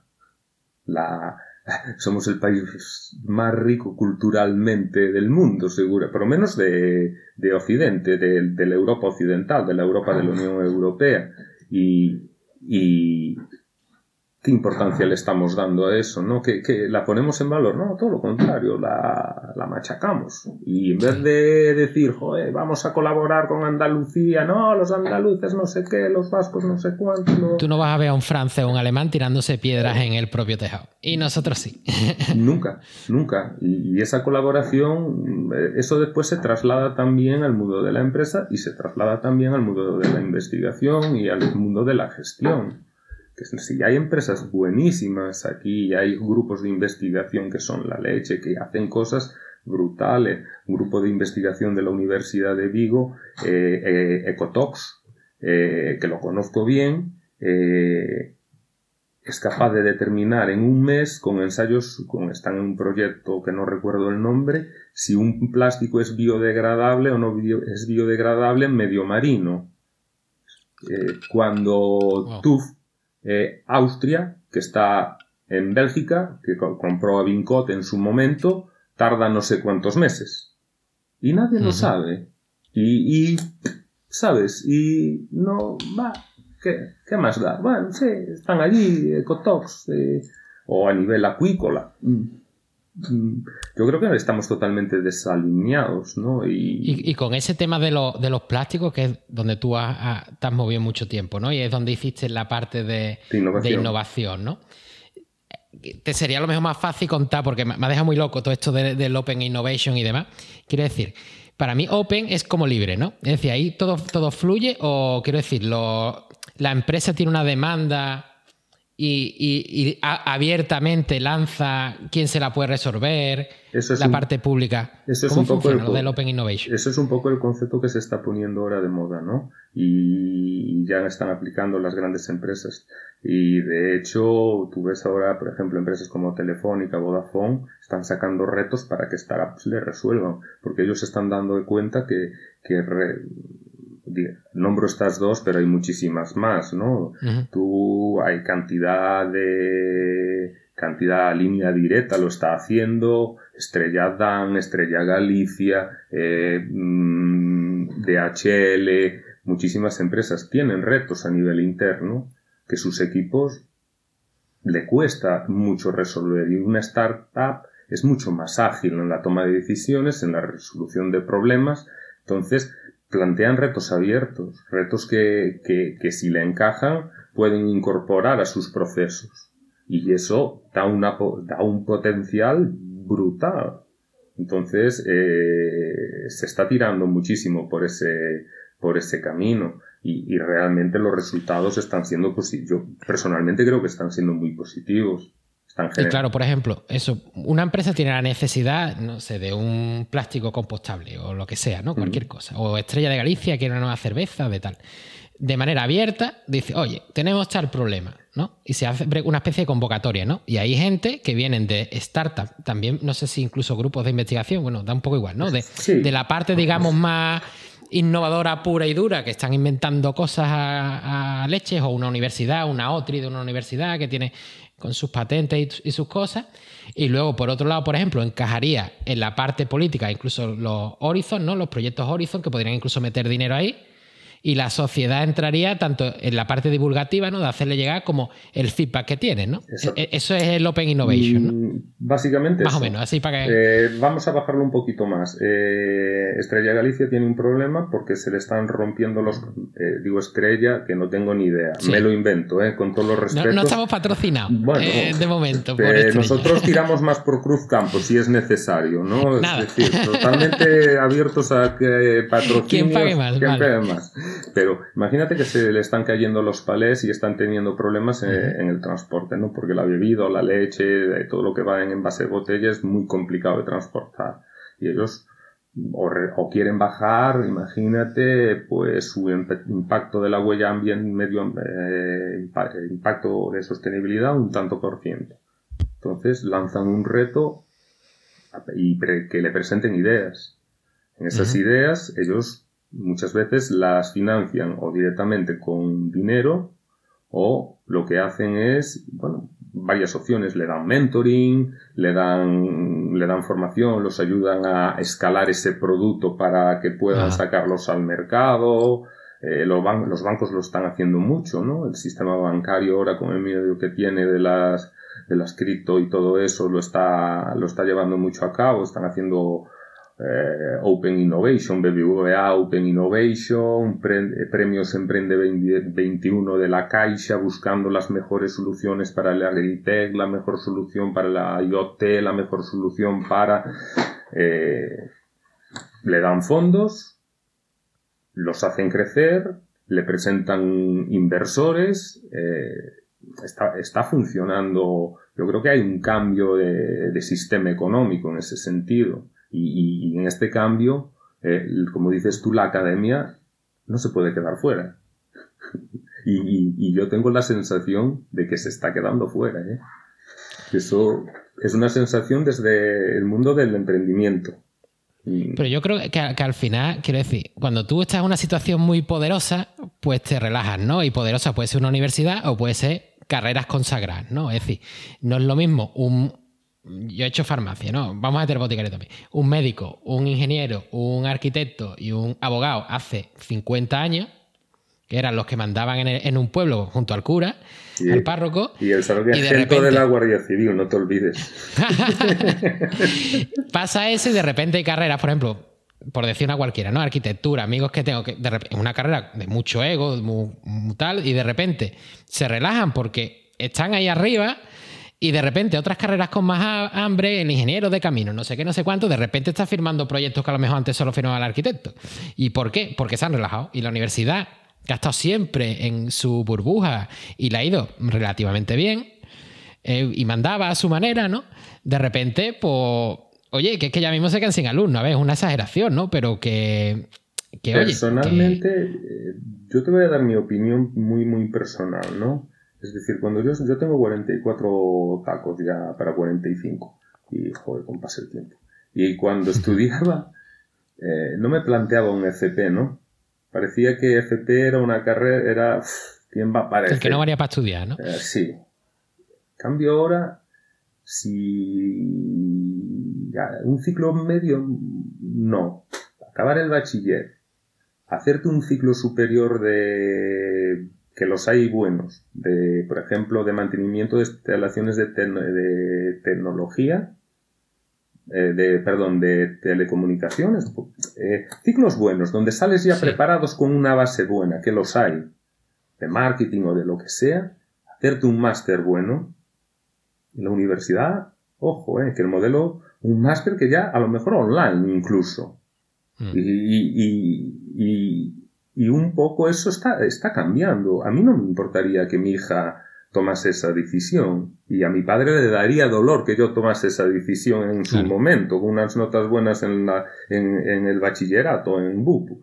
Eh, pero ahora, mm, digo... Pero yo creo que cambiará, quiero decir, ese mismo ejemplo de antes, el arquitecto que el, el, ingeniero le ha quitado sitio, llega el momento que dice tú, oye, o me espabilo o no me queda otra. Y yo creo que la universidad, quiero decir, pero es una tontería incluso, la, formación continuada. Es decir, ya no es como antes, ya no te vale, terminas tu carrera con 25 años, 23 o lo que sea, y ya no vuelves a formarte. No, todo es continuo. Y de repente tú quieres aprender muchísimo, por ejemplo, de metodologías ágiles, y te sale mucho más a cuenta eh, coger y, crear un curso y formar a gente o que te formen a ti, que tú, como profesional, ir a la universidad y decirle, oye, mira, quiero hacer un máster o un curso de expertos con ustedes, que tenéis otros tipos de recursos para unirnos y dar el curso con ustedes. Pues a lo mejor en, la, en crear ese curso han pasado dos años y está obsoleto lo que tú haces. Totalmente. Y es como en plan, oye, pero es que te están adelantando por la izquierda, es que te metes en YouTube y ves cursos de lo que sea. Y hay gente que está ganando muchísimo dinero, que eso es dinero que. Gratis, quiero decir, porque. ¿eh? Claro. cursos gratis, quiero decir, que yo ahora estoy, por ejemplo, intentando aprender a programar en R eh, y estoy siguiendo un curso de YouTube. Y para lo que quiero hacer es más que suficiente.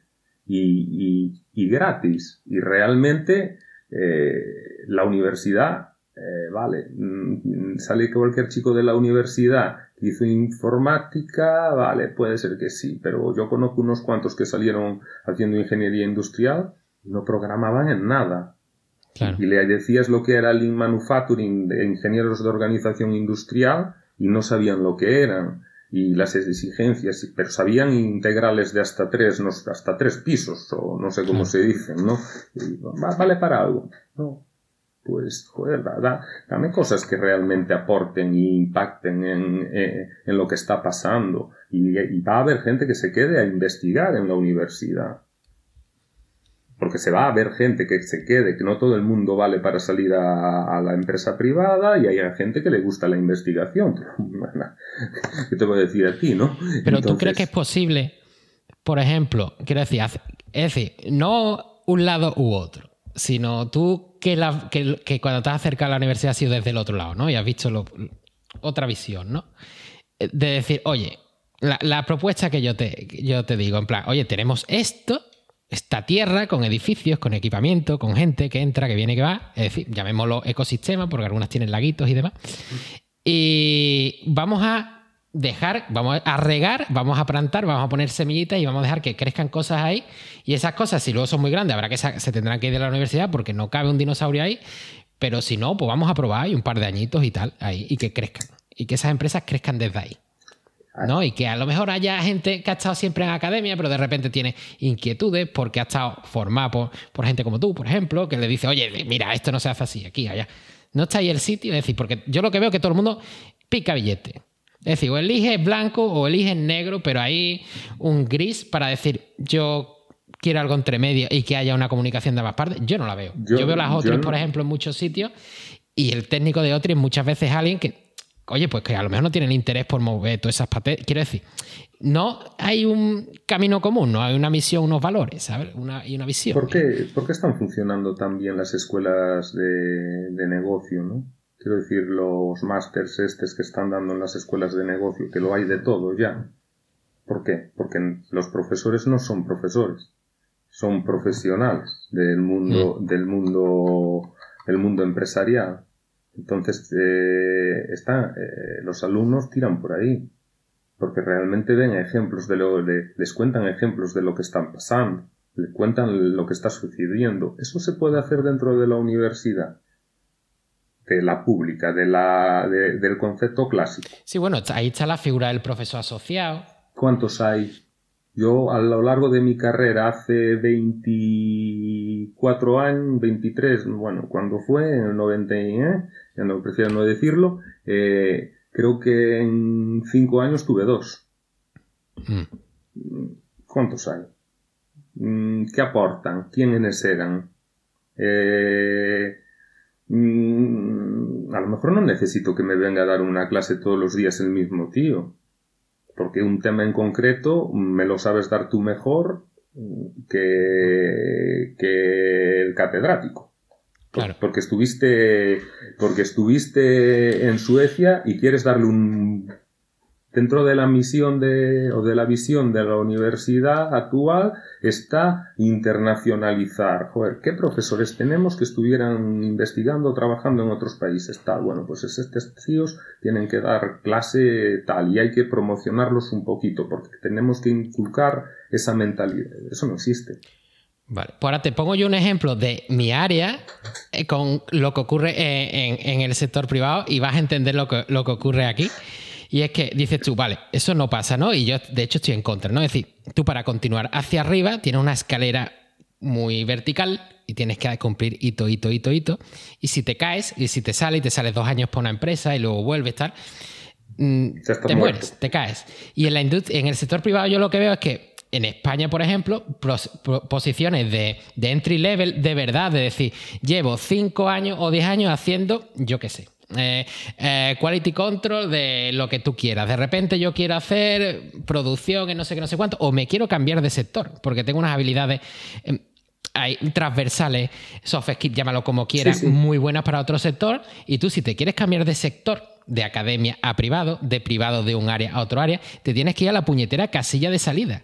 Es decir, no vas a tres escalones porque obviamente es un sector nuevo y ahí aportas tu valor y creces rápido. Te tienes que ir a competir con un chaval de 22 años que algunas veces incluso para entrar tienen que pagar por un bachelor 15.000 pavos, si son de industria así potente y demás, y te peleas con ese. Y es como, oye, y luego en otro sitio a lo mejor lo contrario, ¿no? Oye, si está mal visto en otro sitio que tú lleves más de 5 o 10 años trabajando en un área y no cambies. Eh, no, ¿Qué nos pasa aquí? Totalmente de acuerdo. Entonces, eh, el tema, eh, tocamos un tema que para mí es que, bueno, estamos tocando todos por arriba y no nos estamos focalizando en ninguno, pero, pero está bien esta oportunidad que es el talento. Es decir, hostia, porque porque tú quitases mejores notas que yo en la carrera, vas a ser un mejor profesional en este tema. No, quiero ingenieros industriales que, ingeniero industrial, yo conozco una chica que, hizo químicas que en, en 5S eh, seguramente sea una de las personas que más sabe. hizo químicas, pero su, su tema laboral y su forma de ser la ha llevado pues a la organización industrial. Y, y, esa tía es la caña de España. Entonces, ¿qué, primamos? ¿El talento o el título? ¿No? Mm, seguimos primando el título, ¿no? Y por eso, como prima el título, tienes que volver a la calcilla de cero, no te cuenta nada lo que has hecho, todos los valores y la experiencia que has adquirido durante no sé cuántos años trabajando, y yo siempre digo lo mismo, a mí la, la universidad no me enseñó nada, nada, me enseñó más la primera vez que tuve que despedir a una persona y la primera vez que tuve que llamar a un cliente para solicitarle que me tenía, que había una factura que había vencido hace 60 días y aún no me la había pagado. Ah. Eso sí que me, me ponía a mí nervioso. Entonces, eh, y mucho más que un examen. Entonces, eh, es un tío de 20 años, de 21, de 22, aún no lo tiene no lo va a tener. Tú sí que lo tienes, porque... Claro, pero tú ves la oferta de turno y dices tú, fulanito de tal, bueno, a ver, necesitamos a alguien que tenga cinco años de experiencia con esto, con esto, con esto, que haya hecho esto, esto y esto. Y de repente, incluso para la empresa, yo pues, creo que puede ser incluso más caro en un momento dado. Obviamente, para una posición super senior no vas a meter a cualquiera que venga de, otro lado, ¿no? Pero algunas veces decir, oye, voy a bajar un poco, voy a abrirlo un poco, como esa persona a lo mejor no es el top top en esto, pues incluso le voy a pagar algo menos, pero aún así decente, que es lo que pasa algunas veces, que no es decente.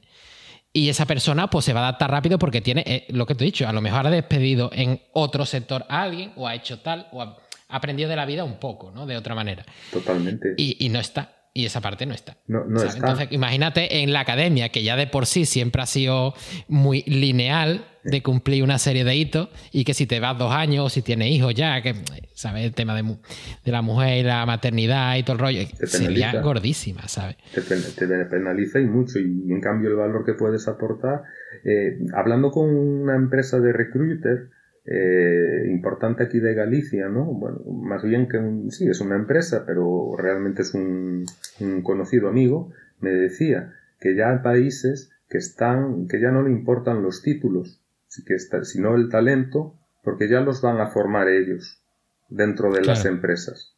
Y le dijo, joder, qué, bien. Y dime, sí, Ancho, pero cuando llegue usted a España, ya veremos en qué año llega esto a España. Llegará cuando llegue pero realmente eh, es un poco el valor. Yo, pues seguramente que no, no sé de agilismo, pero sí que puedo transmitirle mejor que un profesor de economía, me lo invento, ¿eh? con todos los respetos a los profesores de economía, eh, cómo se reclama una factura a un cliente. Pues, te voy a contar una, una cosa mm, que no sé, esto, pero no lo cortes. Eh, ya lo, si te arrepientes, yo te mando una, copia y dices, esto córtalo. No, no lo Una hora y 37, ¿eh? Va por aquí. no lo cortes. Plan estratégico de la compañía en que estaba yo, con, un consulto, con una consultora, y yo con una experiencia de cojones. Eh, seis, meses, seis meses trabajando. En el plan estratégico, seis meses trabajando. Llega una becaria eh, haciendo un ciclo medio. Nosotros siempre le dábamos muy buena acogida a la gente joven, siempre. Eso era una, era uno de nuestros valores, ¿no? Nos gustaba formarlos y que vieran lo que era. Entonces, eh, tenía que hacer la misión, la visión, inventarse una empresa. Se inventó una empresa y cogió. Le dije, aquí tienes el pan estratégico, tiene 100 páginas, llévatelo. Y me dijo, a ver, Ancho, no lo copié pero me inspiré al 200% en la estructura, en el no sé qué, en el no sé cuánto. Joder, qué bien, que sacarías un 9, un 10, ¿no? Mm. Eh, no, un 6 y medio. Mm. Y dije, hostia. ¿Y quién es la profesora? ¿En qué empresa trabajó? Era una profesora. No, en ninguna, siempre estuvo dando clase. ¿Qué sabe de un plan? Con todo el respeto del mundo a una profesora de FP, ¿qué sabe de un plan estratégico? Invita a un emprendedor de, no a mí, ni a mucho menos, que a un emprendedor y que le diga, mira señores, a los chicos jóvenes, esto es un plan estratégico, se hace así, este es mi equipo, esto es la forma que tenemos de trabajar, esto es eh, gente que hizo comercio internacional, que venía a hacer prácticas a nuestra empresa, y le, y le decía, Jorge, aparte siempre los llevaba yo, directamente dependían de mí porque me apasionaba eh, ese tema. Tus KPIs son estos. Y me decía, ¿mis qué? Tus KPIs. ¿Pero qué son los KPIs? ¿Cómo que son los KPIs? ¿No sabes lo que son los indicadores? Me dice, no. Ostras, pero ¿no te han enseñado en todo este tiempo lo que son los indicadores de gestión? No, no, no, no. Y eso es una realidad, no te estoy contando, no te estoy contando películas, es la realidad de lo que está pasando. Vivimos dos mundos diferentes. Claro. Y también mucho el Juan, Juan Palomismo, ¿no? Es si aprendo algo que no la que también sería innovación abierta, ¿no? Es decir, yo aprendo algo, pues, oye, tú has dicho los KPI, pues ese alumno llega a su profesor y le dice, oye, mira, escúchame, es que en la industria esto de los KPI, que mola un montón, los Key Performance Indicators, no sé qué, no sé cuánto, ¿por qué no se plantea y lo puedes utilizar tú en la formación del año que viene? ¿O por qué no lo traes y te da una charla? ¿Por qué no tal? Más abierto todo, ¿no? Es decir, vamos a mejorar todo porque si ayudo al de al lado, ojito, si yo ayudo al de al lado, probablemente me beneficie. Y aquí es y muchas veces para nosotros al revés, ¿no? En plan, ostras, esto que no se entere nadie, que me quitan la oportunidad, yo aquí voy a ser prescindible y me largan. Oye, pues... Silicon Valley. Es decir, ¿qué, sucede en Silicon Valley? Están todos allí juntos, todo abierto, todo... Yo nunca he estado, pero por lo que me cuentan, la competencia enfrente, todos mirándose sabiendo lo que hace el otro y, lo mejor, en un curso de Design Thinking que, que, recibí, me decía, nos decía el tío, lo mejor que le puede pasar a un emprendedor es que os copien la idea. Eso quiere decir que vais por el buen camino. Si, si no, porque mi idea, mi no sé qué, no.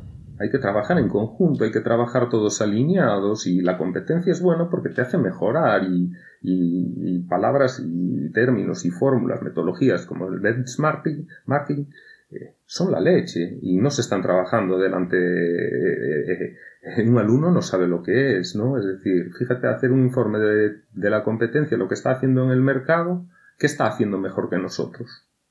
¿No? Esa autocrítica, ese pensamiento crítico no se está haciendo, ¿no? Es decir, ¿cuánto en el mundo académico, por llevarlo a, la audiencia que te está escuchando, eh, eh, ¿alguien ha ido alguna vez a Silicon Valley de la Universidad X o a donde sea a mirar lo que se está haciendo y hacer un informe y traer, coño, que aquí lo están haciendo de esta forma, de esta forma o de esta otra forma. No, van, dan su speech se vienen, cuentan las aventuras que han estado con no sé qué, no sé cuánto, pero... No, en principio se hace, ¿eh? O, es la idea, ¿no? Depende también eso más del sitio, del país, demás, ¿no? se pues supone que tú mandas a un alguien que tú tienes haciendo una tesis o luego de postdoc lo que sea, mandas un, tiempo, aprende la técnica, eso se la trae, luego colaboran los dos juntos.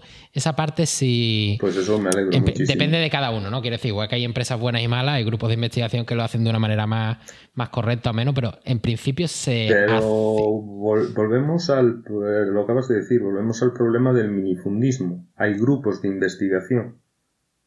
Claro, pero no está en la cultura. Quiero decir, vuelvo otra vez al ejemplo que más me abrió los ojos, que, que Suecia que aquí es como en plan, oye, ¿quién hace no sé qué? Tal, tal, tal. Vamos a ver si como más, más pequeño, pero y a lo mejor un sueco te decía, oye, ¿quién en el mundo, queremos resolver esto, ¿quién es el mejor del mundo haciendo esto? Vale, pues o mandamos a alguien, o colaboramos, o nos lo traemos aquí, pero vamos a hacerlo juntos porque es el mejor del mundo. ¿sabes? Y aquí es como, ¡wala! Problema, ¿sabes? Pues. Pero ya va en la cultura, ¿no? De la universidad ya debería decir que la política de los grupos de investigación me da igual que trabajes en el de microbiología o de economía aplicada. Eh, es esa.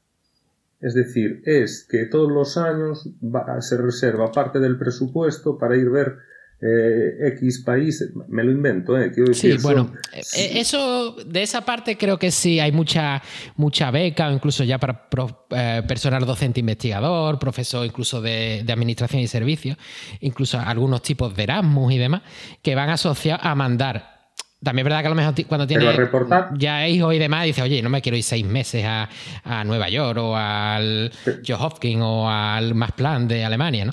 Pero en principio sí, esa parte pues vamos a, defender algunas cositas pues buenas de la academia. Me alegro, yo me alegro, me alegro mucho porque lo veo necesario porque realmente es lo que te abre la, ¿no? Te hace ver las cosas entre 60. De hecho, por ejemplo, en biotecnología no es Silicon Valley, pero lo, lo que pega fuerte en el mundo es Boston ahora mismo. Y eh, mucha gente, quiero decir, ya em, emprendedores, ¿no? De científicos que han montado spin-off, startups y que emprenden, van de manera periódica, por lo menos a moverse por el ecosistema que ¿no? De hecho, una, empresa muy, buena que hace nanotecnología, no sé si los conoce, que son de allí de Galicia, no sé si de Santiago Compostela o de dónde, que es diversa. Pues hace poco la había visto en LinkedIn que estaban. Diversa, con, e, terminado eh, con X al final, no con S. Ah, Creo, no, no, pregunto. Yo creía que era diversa solo. ¿eh? yo es que me, cuando subí a Galicia y veía lo de biología con X, biología, esto, esto cómo va. ¿Sabes? Pero juraría que son diversas secas. Sí, puede, ser, puede ser. Sí, me sonaba con X, pero sí, sí, estaba buscando. sí, pues son super pro, vamos, quiero, decir. No, no, aquí, la biotecnología, quiero decir, está la IFAS da Terra, CEANSA, eh, la Calquimia. Eh, y eso que yo no soy del sector, y fíjate ya las que me suenan. Es verdad que tengo cierta relación con la innovación, ¿no? Pero, pero se está currando muy, bien. Pero te suenan y no tienen nada que ver contigo y ha llegado a ti la, información. Eso es lo que, lo que te quiero decir que os comunica. Quiero decir, yo me entero de más cosas de innovación. Es verdad que a través de LinkedIn, no te voy a engañar. De gallegos que de andaluces. Es decir, esa parte la estáis haciendo bien, creo yo. Por lo menos mejor que. Puede ser. ¿Sabes? Puede ser. Yo creo que somos bastante activos en, en, redes y a lo mejor sí que hay un cambio de mindset ahora mismo en cierta en ciertos sectores aquí en, en Galicia. Otro sector, por ejemplo, es el sector de la tecnología, ¿no? Eh, echo de menos un poquito ahí la, la unidad, ¿no? Los, tres, los famosos tres aeropuertos de Galicia que nos comen las papas los de, el de Oporto, en vez de estar los tres juntos y cada uno tiramos para nuestro lado, ¿no? Pero realmente en tecnología, con bien el tema de la ciudad de la tecnología, lo para Coruña, eh, que está montando, el tema de la IA que se viene también para Coruña, el tema del Gallaste que hay en Santiago, toda la parte de tecnología del CITID, la Universidad de Vigo, los centros tecnológicos. Se está generando un ecosistema desde, desde la Agencia Galega de Innovación y desde IGAPE, que es el Instituto Galego de Promoción Económica, se está generando, están apostando por eh, por, por sectores estratégicos, más allá del sector primario, ¿no?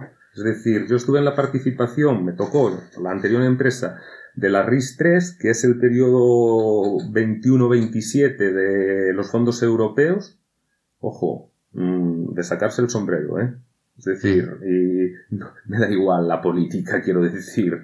Eh, no es una cuestión de política, es una cuestión de estrategia y, realmente la estrategia se está haciendo, antes economía iba por un lado, innovación iba por otro. Ahora, por ejemplo, aquí ves que, están haciendo match, ¿no? Y que están apostando mm. por sectores y que se hizo un plan concienciudo y muy, y muy, muy, muy, muy fomentado en y muy basado en la innovación abierta, en, en el Living Lab famoso, que es los sitios para poder experimentar, el, Living Lab más famoso que hay, que ya que hablabas de Boston, es un, Living Lab es un concepto que nació en el MIT de Massachusetts, ¿no? Y, y, se extendió por todo el mundo. Y Galicia está tirando por ese concepto. Y bueno. O sea, ahí digamos, que tú eres, yo qué sé, biotecnólogo o ambientólogo o farmacéutico y hay unos laboratorios que están en un edificio que es de universidad, supongo, y tú dices, pues mira, aquí quiero hacer tales pruebas, me dais, me habilitáis este sitio o me lo alquiláis o tal. O me lo dejáis. Vale. Entonces tú vas allí, no sé concretamente las condiciones, pero no, no, no te ponen impedimentos, ¿no? En la Ciudad de la Cultura, por ejemplo, eh, está el Gaiastec, eh, y tiene unas salas brutales, hay impresoras 3D, tú supongo tienes impresoras también de, mm, lo diré, de estas de... Bueno, tienes que disculparnos las 3D de estas de... como que, te escanean, ¿no? Básicamente. Eh, las puedes usar, pides permiso, hablas con tal, eh, se están involucrando en ese sentido y es un modelo que, aquí está con mucha actividad continuamente, puedes ver mucha, mucha actividad, mucha organización de eventos. Una ventaja de eso es que te, quita la vulnerabilidad que tiene de depender de, de alguien en concreto que te permita hacerlo en su laboratorio. ¿no? Es decir, tú colaboras con alguien, oye, imagínate que estás allí, ¿no? oye, tal, pues fulanito, hay un, ingeniero de materiales aquí, ¿qué tal? Igual, quiero decir, de esos conocimientos que tienen que te pueden aportar y se asocia contigo o te ayuda o tal, o lleváis bien y ya está. Y no es como en plan, oye, necesito hacer esto, para esto hace falta un cacharrito que justo vale 200.000 pavos y que lo tenéis en tal centro y ahora tengo que ver quién es el responsable de ese equipo, que además es un grupo de investigación que le una su interés, sino, ¿sabes? No es en plan, oye, a ver si me toca uno que es apañado y me deja, a decir, oye, mira, yo lo voy a hacer allí porque yo pido permiso y lo puedo hacer y esto está total. Vamos a colaborar, a, ¿sabes? A tener esa escala de decir, ostras, aquí qué pasa por aquí. Sí, sí, sí. Incluso, eh, por ejemplo, en el tema de biotecnología, ¿no? Eh, de yoga, a mí me consta que realmente si tú tienes una idea, tienes un proyecto que, que nosotros lo habíamos valorado hace años, eh, te ponen en contacto con quién tienes que hablar, cómo tienes que hacerlo, cómo te orientan, cómo tienes que ir, a dónde ir, a cómo, ¿sabes? Eh, se, se, está moviendo, quiero decir.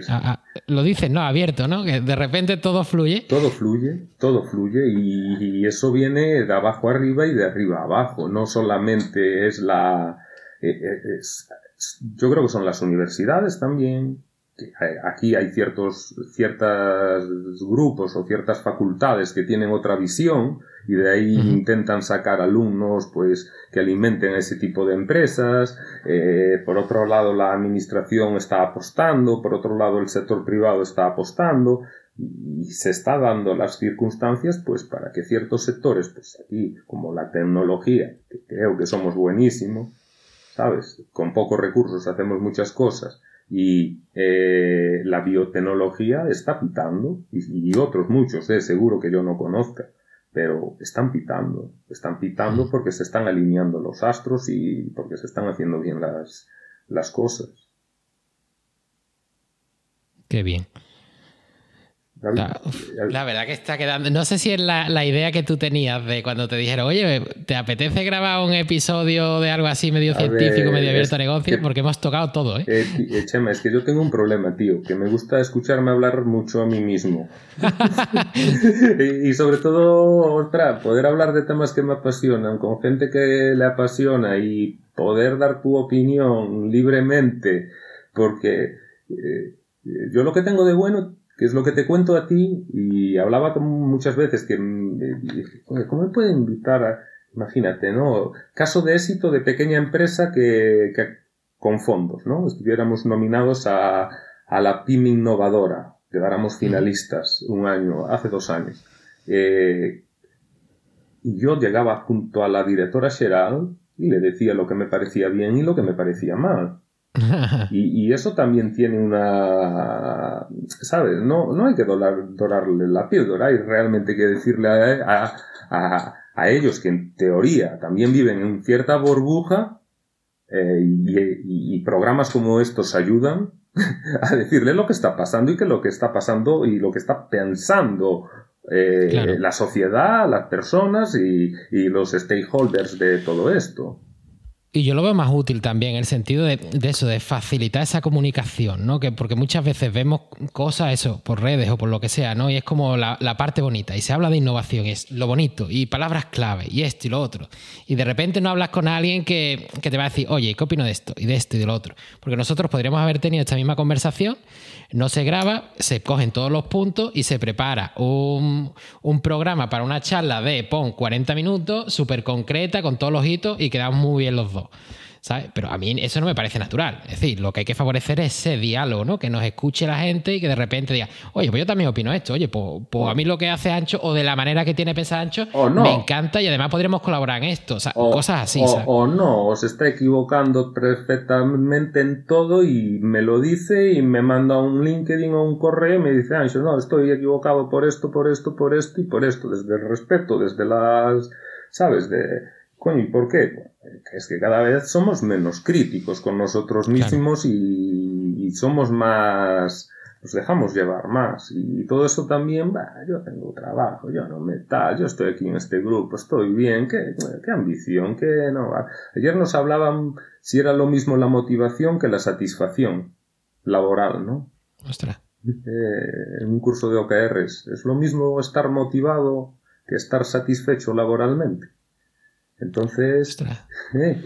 La, la motiva así a golpe, ¿eh? la motivación como que te pida más y la satisfacción es, uff, estoy satisfecho, me harto de comer helado. Y la, y la motivación es, guau, me encanta este helado, me lo voy a currar más para tener un poquito más de helado o para ponerle este sirope. pero ¿qué, ¿tú qué quieres en tu empresa? ¿Gente motivada o gente satisfecha? Yo, así de golpe, y sin saber lo que me vas a contar ahora, yo, casi que motivado. El, satisfecho ya llega al tope. El, satisfecho ya no va. Ya, está parado. Ya está. Uf, ya he subido la colina. Y, venga. Y el motivado es como. Venga, vamos, vamos, que podemos. O, tener de los dos, ¿no? Tener unos cuantos motivados que te calientan un poco el ambiente y los satisfechos. Joder, me está motivando a mí este. Eh, ayer, ayer nos. Eh, bueno, eh, la visión que nos daban era la era la siguiente, ¿no? Era hacían el típico el típico cuadro de mm, bueno la típica matriz. Entonces satisfacción por un lado eh, estoy intentando buscarlo porque lo tengo por aquí en algún lado ya, sé dónde lo tengo. Es lo que tiene de lo que tiene el directo. Eh, ta ta ta ta allí está y, realmente te, te, hace reflexionar, ¿no? Eh, y te hace pensar. Entonces, eh, nos movíamos en una matriz y esa, eh, esa matriz estaba compuesta de la siguiente forma, ¿no? a ver si, si, te la explico. eje X es el que va vertical, ¿no? Y eje Y es el que va horizontal. Soy de letras. ¿Cómo? Perdón, repite. Eh, eh, en los ejes. ¿Cuál es el X y cuál es el Y? El, X es el horizontal. El, X, Vale, pues en el X estaba la satisfacción. ¿Vale? Vale. Y en el Y, imagínate el cuadrante. Y en el Y estaba la motivación. ¿Vale? Ahora divídelo en cuatro lados. Entonces ahora vamos a pensar en una, una persona que está que, que está eh, motivada, un poco motivada, perdón, y poco satisfecha. Hostia. Entonces está totalmente desenganchada, ¿no? Una persona que está muy motivada, pero poco satisfecha. Vale. Vale. Sí, va, es un trabajador. Después los tienes esas personas que están muy satisfechas, pero nada motivados. Mm, valor que aporta, mm, justo, ¿no? Muy justo. Pero después tienes la gente que vibra, ¿no? La gente de flow, la gente que realmente eh, están muy motivados, muy satisfechos, muy alineados con los valores de la empresa, muy alineados con la misión de la empresa. eso es la, eso es el top, ¿no? ¿Y cómo se consigue eso? Bueno, pues trabajándolo y alineando a todo el mundo con los valores, eh, trabajando la comunicación, saber cuál es la misión, saber cuál es a dónde vamos, eh, no, es, eh, otro ejemplo que ponía, ¿no? Que el problema que tenemos de, de, de joder, si tú vas a despedir a una persona en una empresa y le sorprende, es que estás haciendo algo muy mal. Hostia. Qué bueno eso. ¿Sabes? Y, es así, ¿no? Entonces, mm, son reflexiones que van saliendo y que son muchas veces reflejo de lo que no estamos haciendo bien y de lo que no nos explican bien. Y estas cosas, pues sí que se deberían dar en la universidad. Esto es de un, de un curso de OKRs. Yo a, veces pienso, y más ahora con todo esto de la inteligencia artificial, que todo el mundo teme que le van a quitar su trabajo y demás, es que cada vez más, de hecho lo leía por algún lado, ¿no? Cada vez más la, experiencia, digamos, técnica concreta, resolver algo, va a valer menos porque casi cualquiera te la va a poder hacer ya con cuatro cacharritos y cuatro programas, pero la, parte humana, incluso de, todo lo que dices, ¿no? De metodologías ágiles y demás, ¿no? Que lo humano al final es lo que te conecta, oye, porque es que estamos interaccionando unos con otros. Eh, a lo mejor es el tío más perfecto haciendo algo, pero en tu grupo de trabajo, pues a lo mejor no conectas con la gente porque son perfiles demasiado parecidos a ti, o esto, lo otro. Y luego para agilizarlo, quiero decir, la parte humana se nos olvida cuando intentamos tener perfiles súper explosivos en cosas. Y oye, ¿qué hacemos con eso? ¿no? Y eso a veces no es solo dinero, no es solo llegar a un hito, no es solo tal. La primera sensación que tuvimos todos con la pandemia, post pandemia, era el teletrabajo. Joder, qué bien lo del teletrabajo. Eh, la reflexión que yo hago es, ¿estamos preparados mentalmente? ¿Somos más productivos teletrabajando 100% todos los días? Yo creo que no. Yo creo que necesitamos también un par de días por semana libremente eh, o, uno o, lo que sea eh, estar con el compañero un poco mm, empaparte de la cultura de la oficina ver lo que hay ver qué está sucediendo en planta hablar con el carretillero. Todas esas cosas son necesarias al final somos, somos personas si no seríamos suecos y tampoco queremos ser suecos, ¿no? Queremos tener nuestra... Yo hablaba con un cliente sueco cuando pasó todo esto y me decía, cuando empezaron las restricciones, esto es una... Estoy indignado, esto es... Esto es inadmisible, esto es... Y le decíamos, joder, pero es normal la situación. Es que los españoles estáis muy, muy acostumbrados a, a, hacer lo que os mandan, pero nosotros aquí tenemos la, la libertad para nosotros es, es otra cosa y a mí nadie me puede decir si tengo o no tengo que salir de, de mi casa, ¿no? Y, bueno, Sí, ahí se lió, sí, fue un... Y yo Fue complicado. Yo, yo aparte, además, cada, cada vez que ocurría algo de con un, en un país o otro, como mis compañeros eran de muchos sitios, yo sabía más o menos qué estrategia iba a coger un país u otro en función de lo que me decía cada país, los compañeros de cada país, porque se copiaban unos a otros. Por ejemplo, eh, eh, a, Suecia se le criticó mucho que no se utilizaran mascarillas. que también es otro tipo de sociedad. También allí no se dan dos besos, por ejemplo. Allí la gente está más aislada, es más seguro que, la mascarilla en, ese aspecto a favor o en contra. Pero ¿quién le, dio, ¿quién le dio caña a Suecia por no utilizar mascarilla? Le dio caña a Reino Unido porque Reino Unido intentó lo mismo y la lió pardísima. Entonces, y eso es la cultura de cada uno. En fin, tú ves aquí que había gente con mascarilla dándose dos besos. En plan, oye, mm, perdona. pero al final somos seres sociales, ¿no? Nosotros tenemos que explotar nuestras cualidades, lo que de aquí funciona, ¿no? Es decir, aquí lo que hablabas tú al principio, aquí cambias de trabajo eh, cinco veces en cinco años, el de recursos humanos te mira el currículum y te dice, uff, este tío no lo veo, ¿eh? En Estados Unidos, ostras, este tío es un tío ambicioso, no le importa, no le importa cambiar. Claro, es un poco, no digo ni que uno sea bueno ni que el otro sea peor, pero mm, sí que realmente después tenemos que definir lo que queremos lo que queremos ser y a dónde queremos ir y cuál es nuestro propósito, ¿no? Es decir, que está tan de moda ahora, antes se hablaba de visión, ahora se habla de propósito, ¿cuál es tu propósito? Yo hago un poco de mentoría con, con alguna, me encanta hacer de mentor y siempre utilizo la misma, la, eh, espero que cortes esto o pongas un documental de cuatro, de cuatro días, porque esto no lo escucha nadie, vamos, dos horas parezco, parecemos Javier Recuenco y sus amigos. Pero eh, te decía que, ¿qué hago yo siempre en las mentorías? Cuando tengo un chico que acaba de salir de la universidad, le digo, dime cuál es tu misión, tu visión y cuáles son tus valores. Y vamos a hacer tu plan estratégico de vida con 23, 24 años y los tíos que me cuentas. No, no. Es decir, es que vas a tomar decisiones, vas a tomar decisiones que como no las tengas muy claras te vas a equivocar. Porque te vas a dejar a llevar por el día a día, ¿no? Lo que hablamos siempre del maldito día a día que no nos deja hacer y avanzar. En la vida nos pasa igual. Es decir, tengo una novia toda la vida, no valoro ya si me quiero casar, si no me quiero casar pero cuando te das cuenta ya tienes tres hijos y dices tú, ostras, tío, Eh, nos falta tener nuestro propio plan de negocio personal, ¿no? ¿A dónde queremos ir? ¿Qué queremos ser? ¿Cómo nos vemos dentro de 10 años? ¿Dónde nos vemos? ¿Qué vamos a hacer para intentar conseguir llegar ahí? ni lo, Vamos como zombies. Vamos desmotivados y ¿eh? desenganchados totalmente.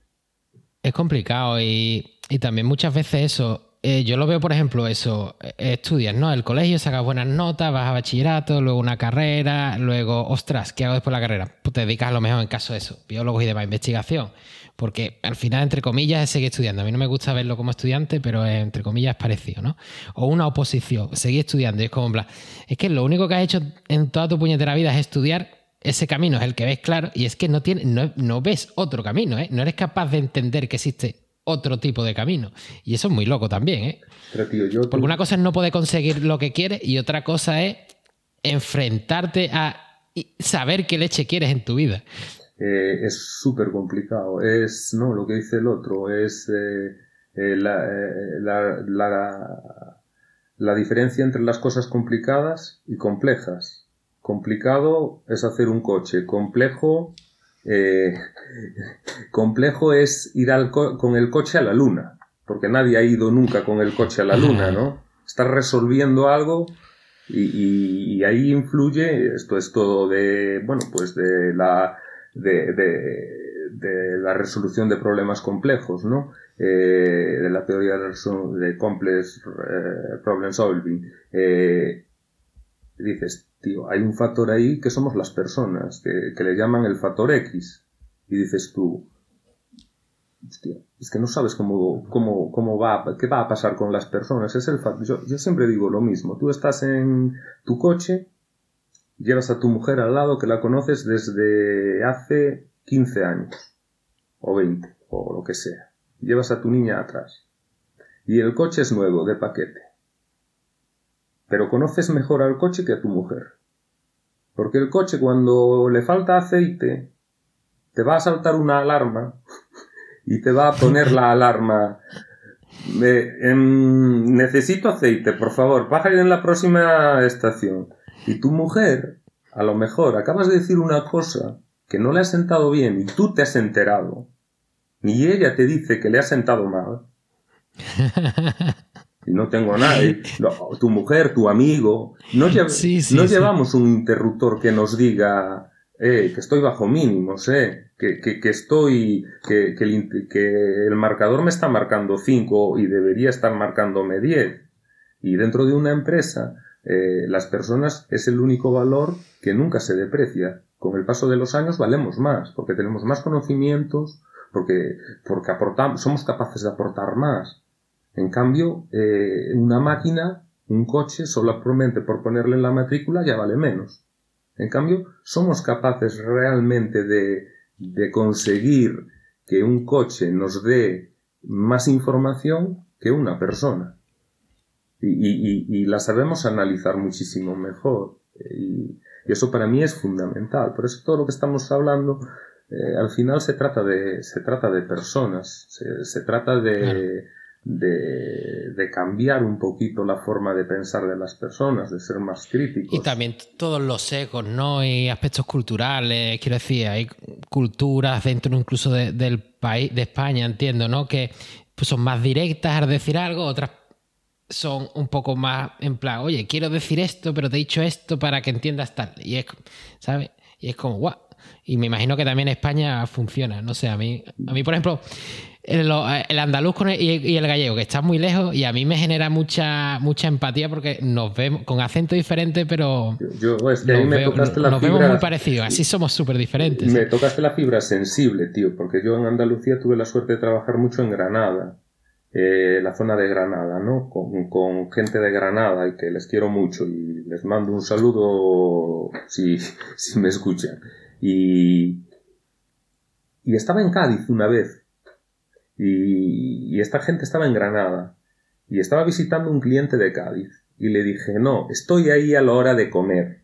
Y me dice, Ancho, eh, estamos a casi 400 kilómetros o 300 y pico kilómetros de, de Cádiz. Mm, va a ser un poco difícil, nos veremos por la tarde. Entonces, hostia, dije yo, qué grande es Andalucía, tío, es como toda la cornisa cantábrica. Entonces después empiezas a conocer un poco más, ¿no? Y ves que hay varias, hay varias Andalucías. Muchísimas. Hay la Andalucía de Almería, de, de la costa de Granada y Almería, ya no hablo de Alpujarras o Ronda, después hay una que va, para mí va eh, desde Granada hasta Antequera, Ronda, Málaga, Granada, Málaga sí, Córdoba, Córdoba un poquito aparte con Jaén, y después está Sevilla, que Sevilla es como un estado, es Sevilla, no es ni...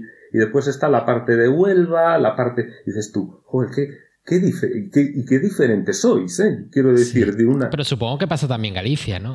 Quiero decir, para mí los gallegos, soy, yo no distingo acentos entre ustedes, pero luego a lo mejor hago alguna broma y a lo mejor puedo percibir que uno de Vigo le hace la coñita de A Coruña con algo que no entiendo, pero... ¿Y, y, eso tú no, ¿Y eso tú no crees que nos aporta más valor como sociedad a, a lo que hay montado ahora aquí? Enriquece muchísimo. Pero quiero decir, por ejemplo, si, si yo te hago una broma como gallego y tú me respondes con una broma de andaluz, yo creo que ambos nos reímos y ambos crecemos y nos lo pasamos bien y no pasa nada. Pero si un catalán hace una broma un andaluz, eh, va con un poquito de mala leche, ¿no? Quiero decir, hay una confianza. nos lo tomamos. Nos lo tomamos. Dos anécdotas. Eh, salgo de Galicia un día de nevada de Nevada por el camino, ¿no? Cruzas Pedrafita, tal, y camino de Granada, en coche. Y paro siempre en una gasolinera que hay antes, una BP que hay justo antes de Madrid, antes del túnel de Guadarrama. Y bajo nieve hasta aquí. Y le digo, entro a la cajera y le digo, parece que, parece que nevó. Eso es muy típico de Galicia, ¿no? Parece que está lloviendo. Es súper típico, tío. Me miró con una cara la tía. Dije, no, mira, se lo tuve que aclarar. O sea, eso retranca, retranca de Eso retranca. Ese ejemplo justo es ese. ese, ese, mismo. eso es retranca, ¿no? Y dije yo, oh, eh, hostia, eh, te lo tengo que aclarar porque no entiendes, no entendiste nada. No sé si fue en ese viaje o otro de los muchos que hice. Llego a Granada y vamos a tomar a... porque los granadinos tienen mala follá, o eso dicen que tienen mala follá, ¿no?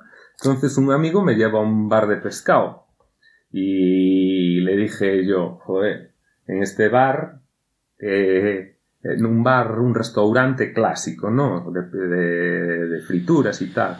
Y me dice el tío, eh, le digo, joder, aquí solo hay Cruzcampo, tío, yo quiero una Alhambra, ¿no? solo hay Cruzcampo, porque solo veía Cruzcampo. Y me dice el tío, te lo parecerá a ti. Granadino. ¿Sabes? Como con dos cojones aquí. Y dije, ostra, a mí no me pareció mal, ni me pareció una falta de respeto, porque sé que, como iba tantas veces, me decían, aquí la gente es mal follá, se dicen que está, que, pero son buena gente, y después el tío se metía con nosotros y tal. Tenemos que conocer las, estas culturas enriquecen y, y, y, y e enriquecen, y enriquecen tanto también que, en el mundo empresarial, en el mundo de la investigación, en el mundo. Ahora, por ejemplo, hay un proyecto muy bonito que, que son los que está en Andalucía también muy metida y Galicia, que son los transfronterizos con Portugal.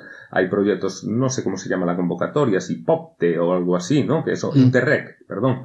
Y, dices tú, joder, qué guay, ¿no? Que estás, están, estamos haciendo cosas con Portugal, eh, Andalucía está haciendo cosas con Portugal, todo eso enriquece. Y no puede ser que estemos haciendo cosas con Portugal y que entre nosotros nos cueste hacer cosas. Es decir, y alinearnos. No tiene sentido. No, para mí no tiene sentido. Es un. Yo esto veo que eh, tenemos potencia sin control. Creo que, creo que tenemos muchísima potencia y que, hay que controlarla de alguna forma. Porque como país podríamos ser lean en ese aspecto. podríamos ir todo a una. Totalmente. o perdería la gracia también, ¿no? Quiero decir, si todos tenemos que ser iguales. No iguales. El gallego no se puede meter con la Cruz Campo. El, sevillano no puede meterse con.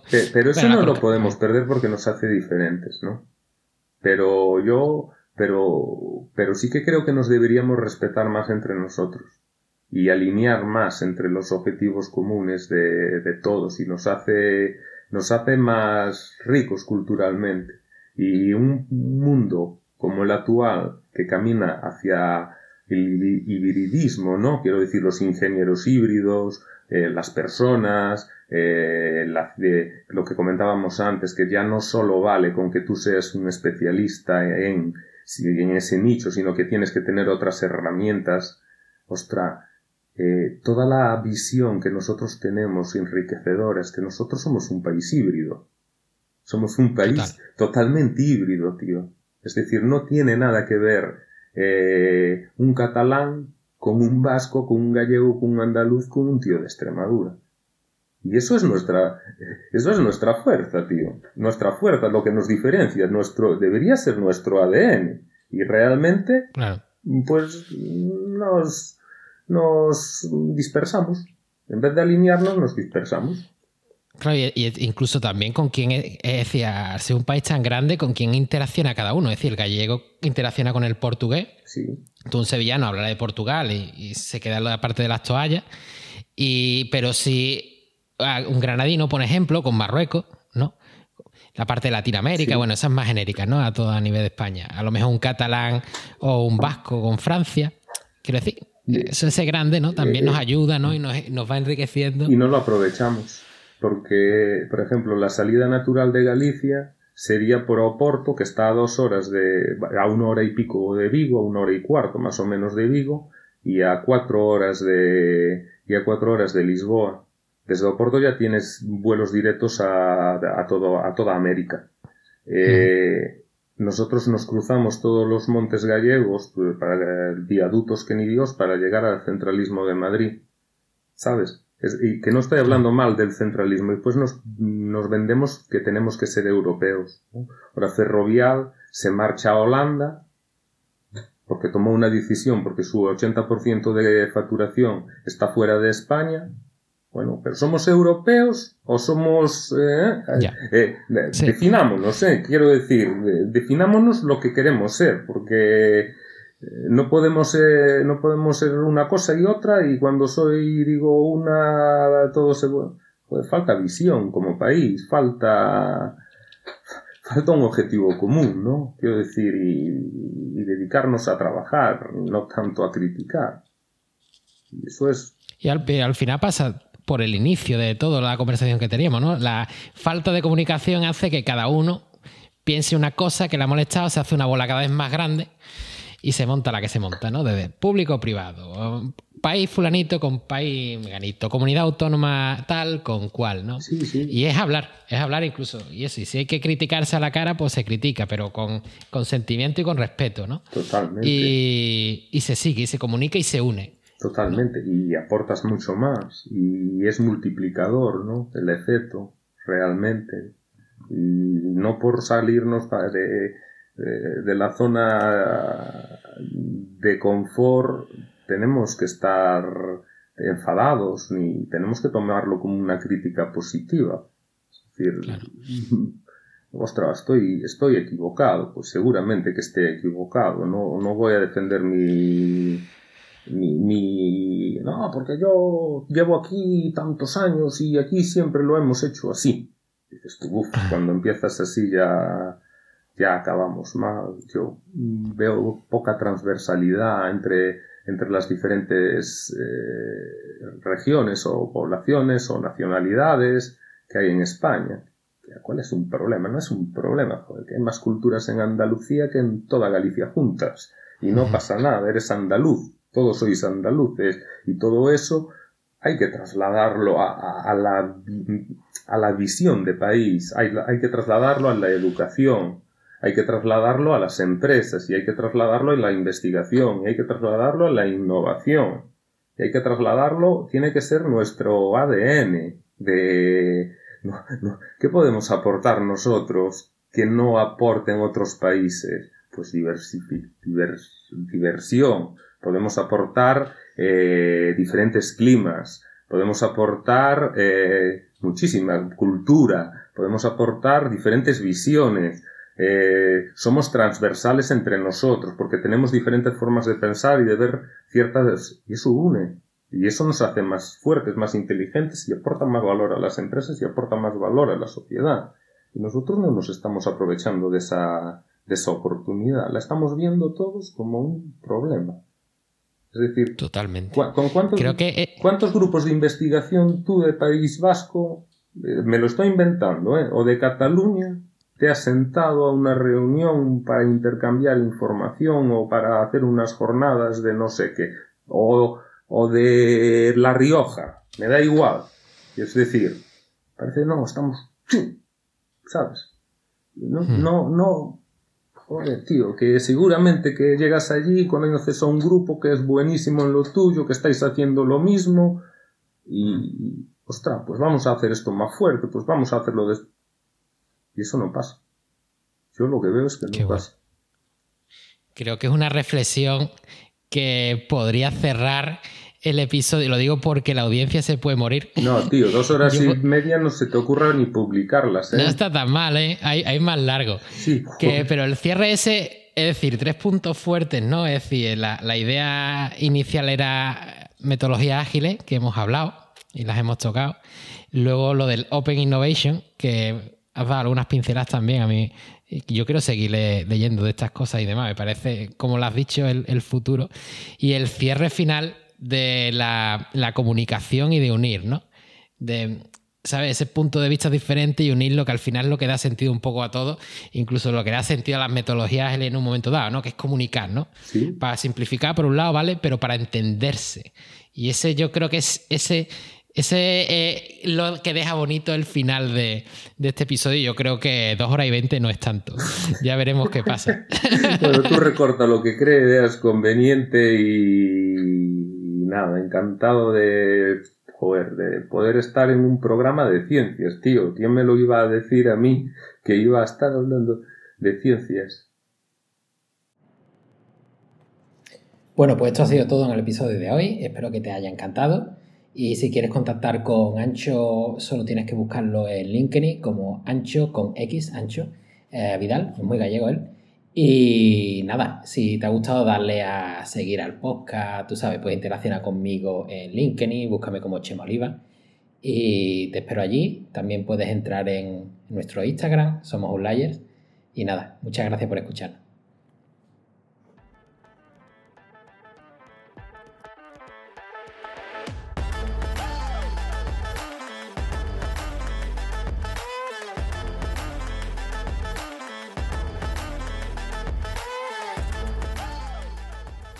Soy Chema Oliva y somos Outliers, un podcast donde descubrimos cómo se transforma la buena ciencia en productos y servicios innovadores. ¿Comenzamos?